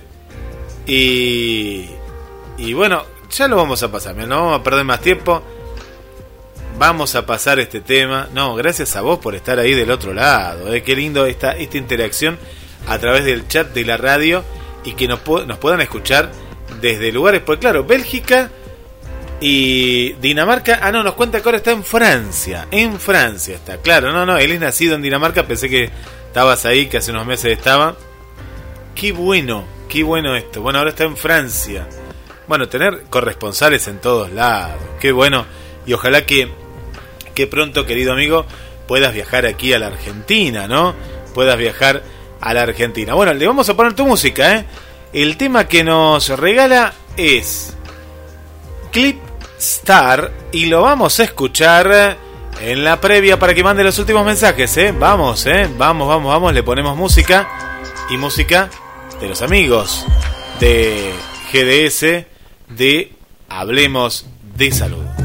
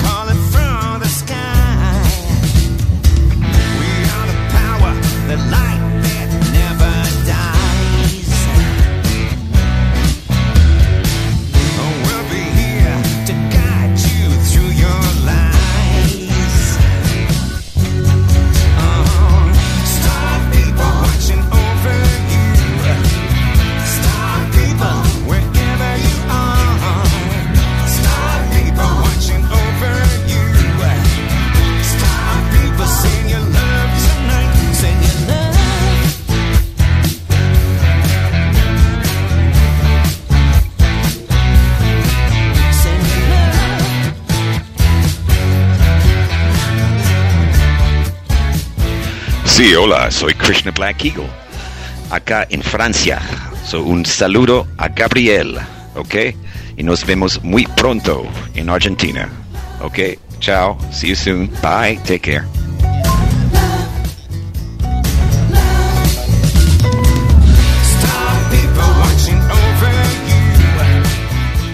Sí, hola, ¿qué tal? Espero que todo bien ahí en Argentina.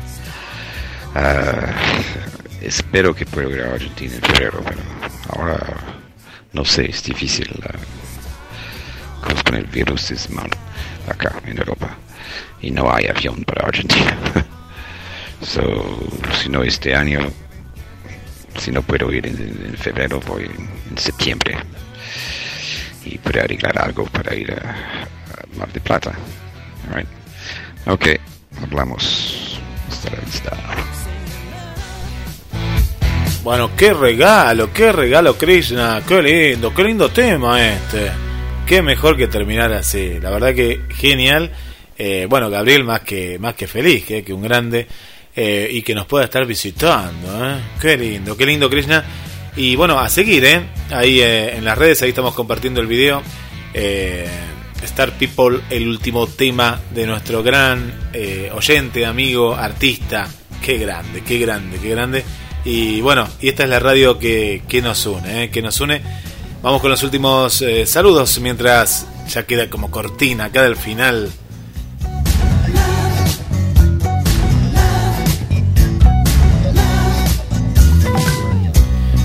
Siguen llegando los mensajes, Emilce, ¿cómo estás? eh? Bien, gracias por estar ahí, pero de la Emilce de La Plata, eh, que seguro que estás con tu mamá escuchando, ¿no? Bueno, gracias. Para Hortensia desde Paraguay, para nuestro querido amigo Marcelo Joaquín Cruz, eh, desde el bosque Peralta Ramos. Muy bueno, muy bueno. Gracias, querido Marcelo. ¿eh? A vos que te gusta medio el rock, mira qué bueno que está este tema. Para Valeria, aquí de Mar del Plata, bienvenida, Vale. Gracias. Para Roxy, bienvenida Roxy.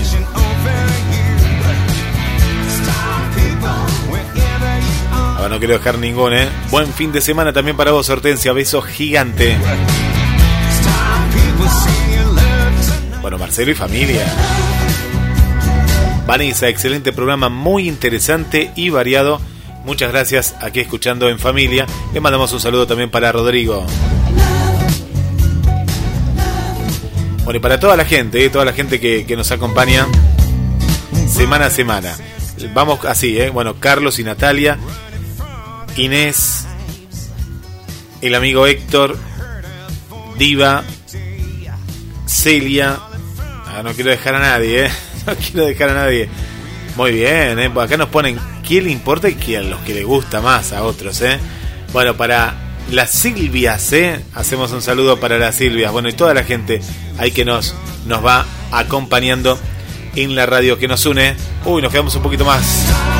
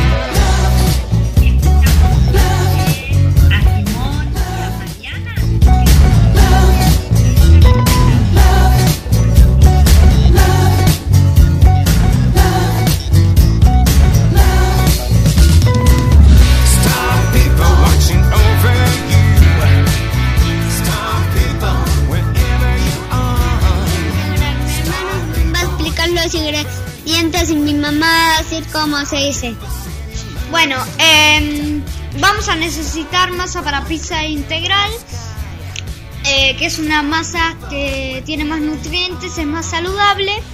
Bueno, vamos a necesitar un kilogramo de harina, una pizca de sal, 25 gramos de levadura fresca, dos cucharadas de azúcar y dos cucharadas de harina, agua tibia y ahora mi mamá pasa a lo demás.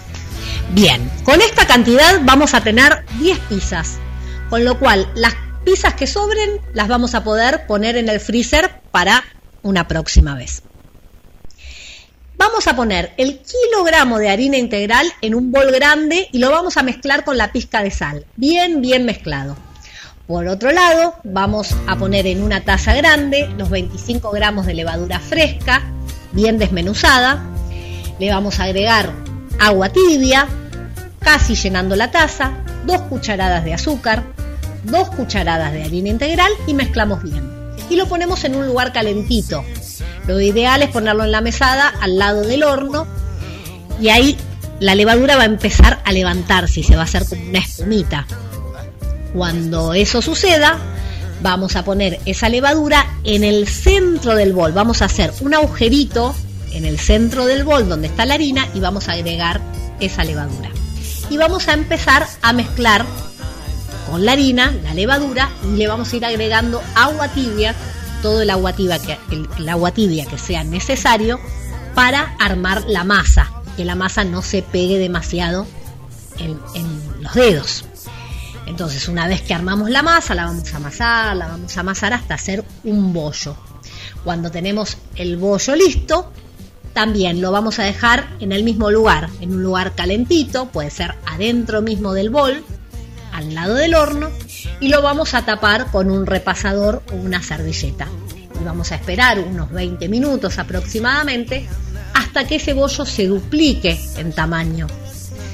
Cuando veamos que ese bollo se duplicó en tamaño, vamos a volver a amasar el bollo y vamos de ese bollo vamos a sacar 10 bollitos chiquititos. Vamos a armar 10 bollitos chiquititos, los vamos a dejar nuevamente en ese lugar calentito, al lado del horno, hasta que esos 10 bollitos se dupliquen también en tamaño. Cuando eso suceda, cada bollo lo vamos a estirar y vamos a armar la base de la pizza. Lo vamos a tratar de ir estirando, tratando de que quede una forma, si la asadera, la asadera que vamos a usar es redonda, vamos a tratar de que quede lo más redonda posible. Si es cuadrada, obviamente, o rectangular, la hacemos de forma rectangular.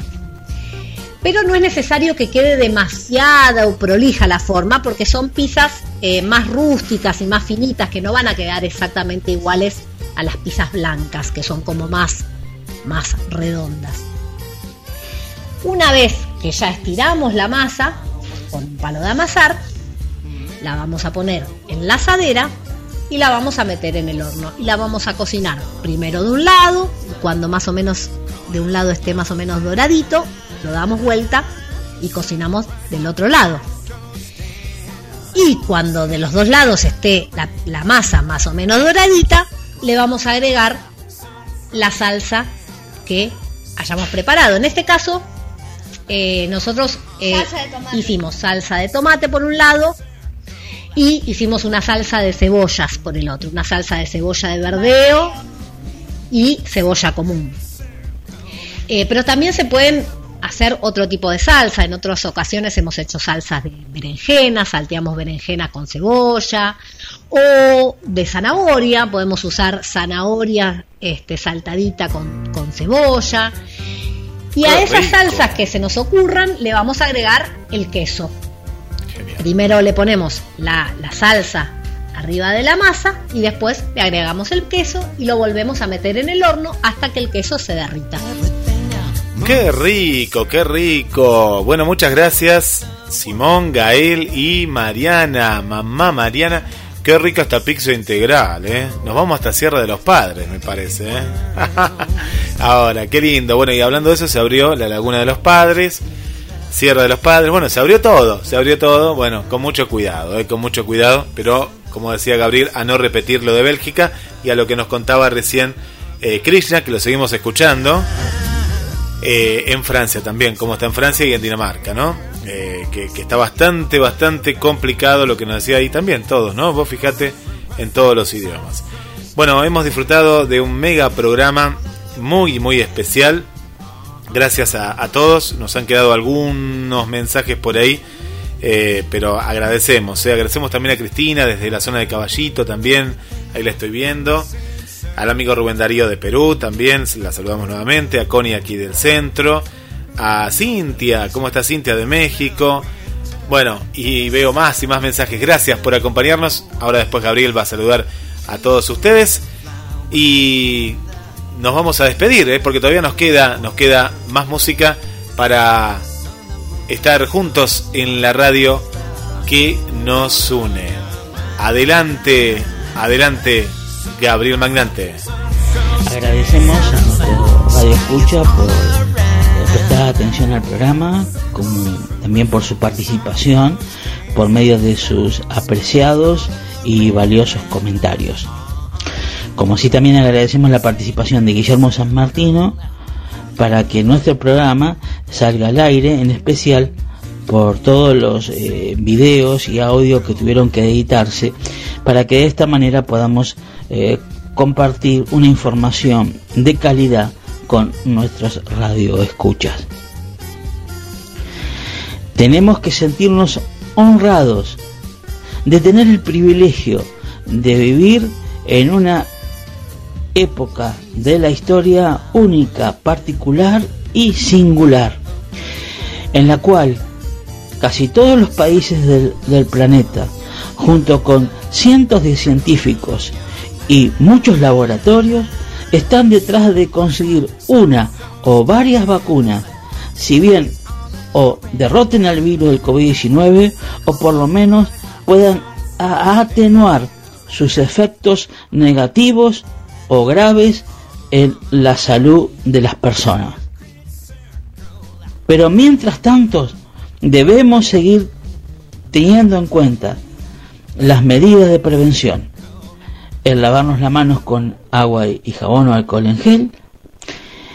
El mantener la distancia interpersonal de un metro y medio más. Y también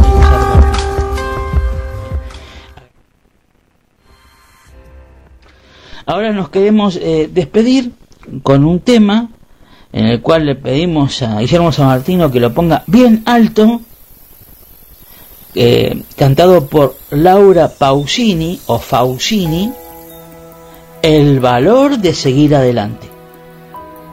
Hasta el próximo sábado en Hablemos de Salud.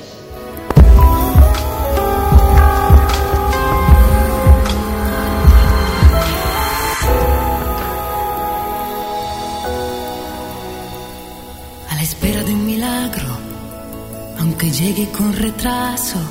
¿Cuántas veces este tiempo nos ha robado un recuerdo?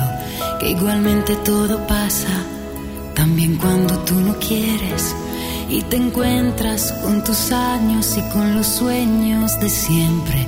Dime Dios dónde está el valor de seguir adelante, también cuando quisieras quedarte. Dime tú dónde está el impulso que llega y que hace que al fin te levantes. Vas a salir a la calle y comenzar desde cero y darte cuenta que nadie, que nada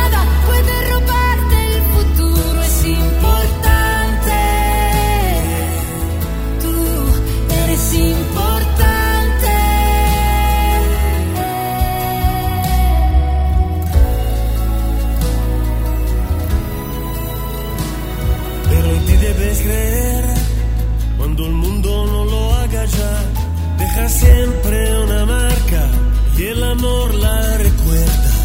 Igualmente todo queda, aunque tú no te des cuenta. Estarán en tus ojos las respuestas que esperas. Dime Dios dónde está. el valor de seguir adelante, también cuando quisieras quedarte. Dime tú dónde está el que llega y que hace que al fin te levantes. Vas a salir a comenzar desde cero y darte cuenta que nadie, que nada puede robarte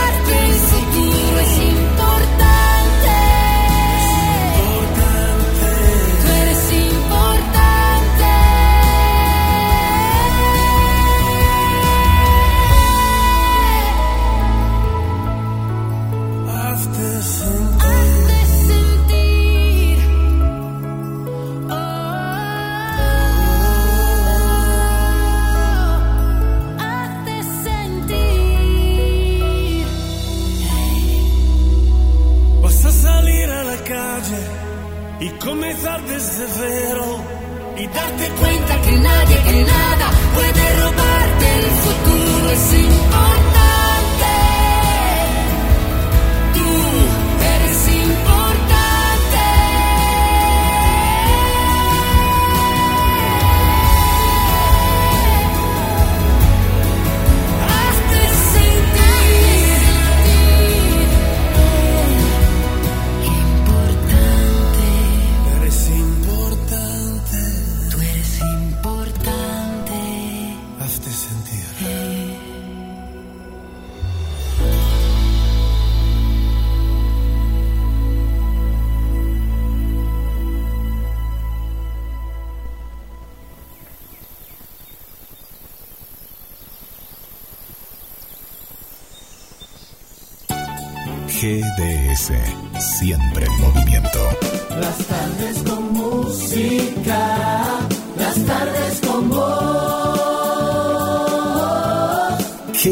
Descarga nuestra app. Encontranos como GDS Radio. y todo en un minuto. Yo estaba en la cocina, me abrazo por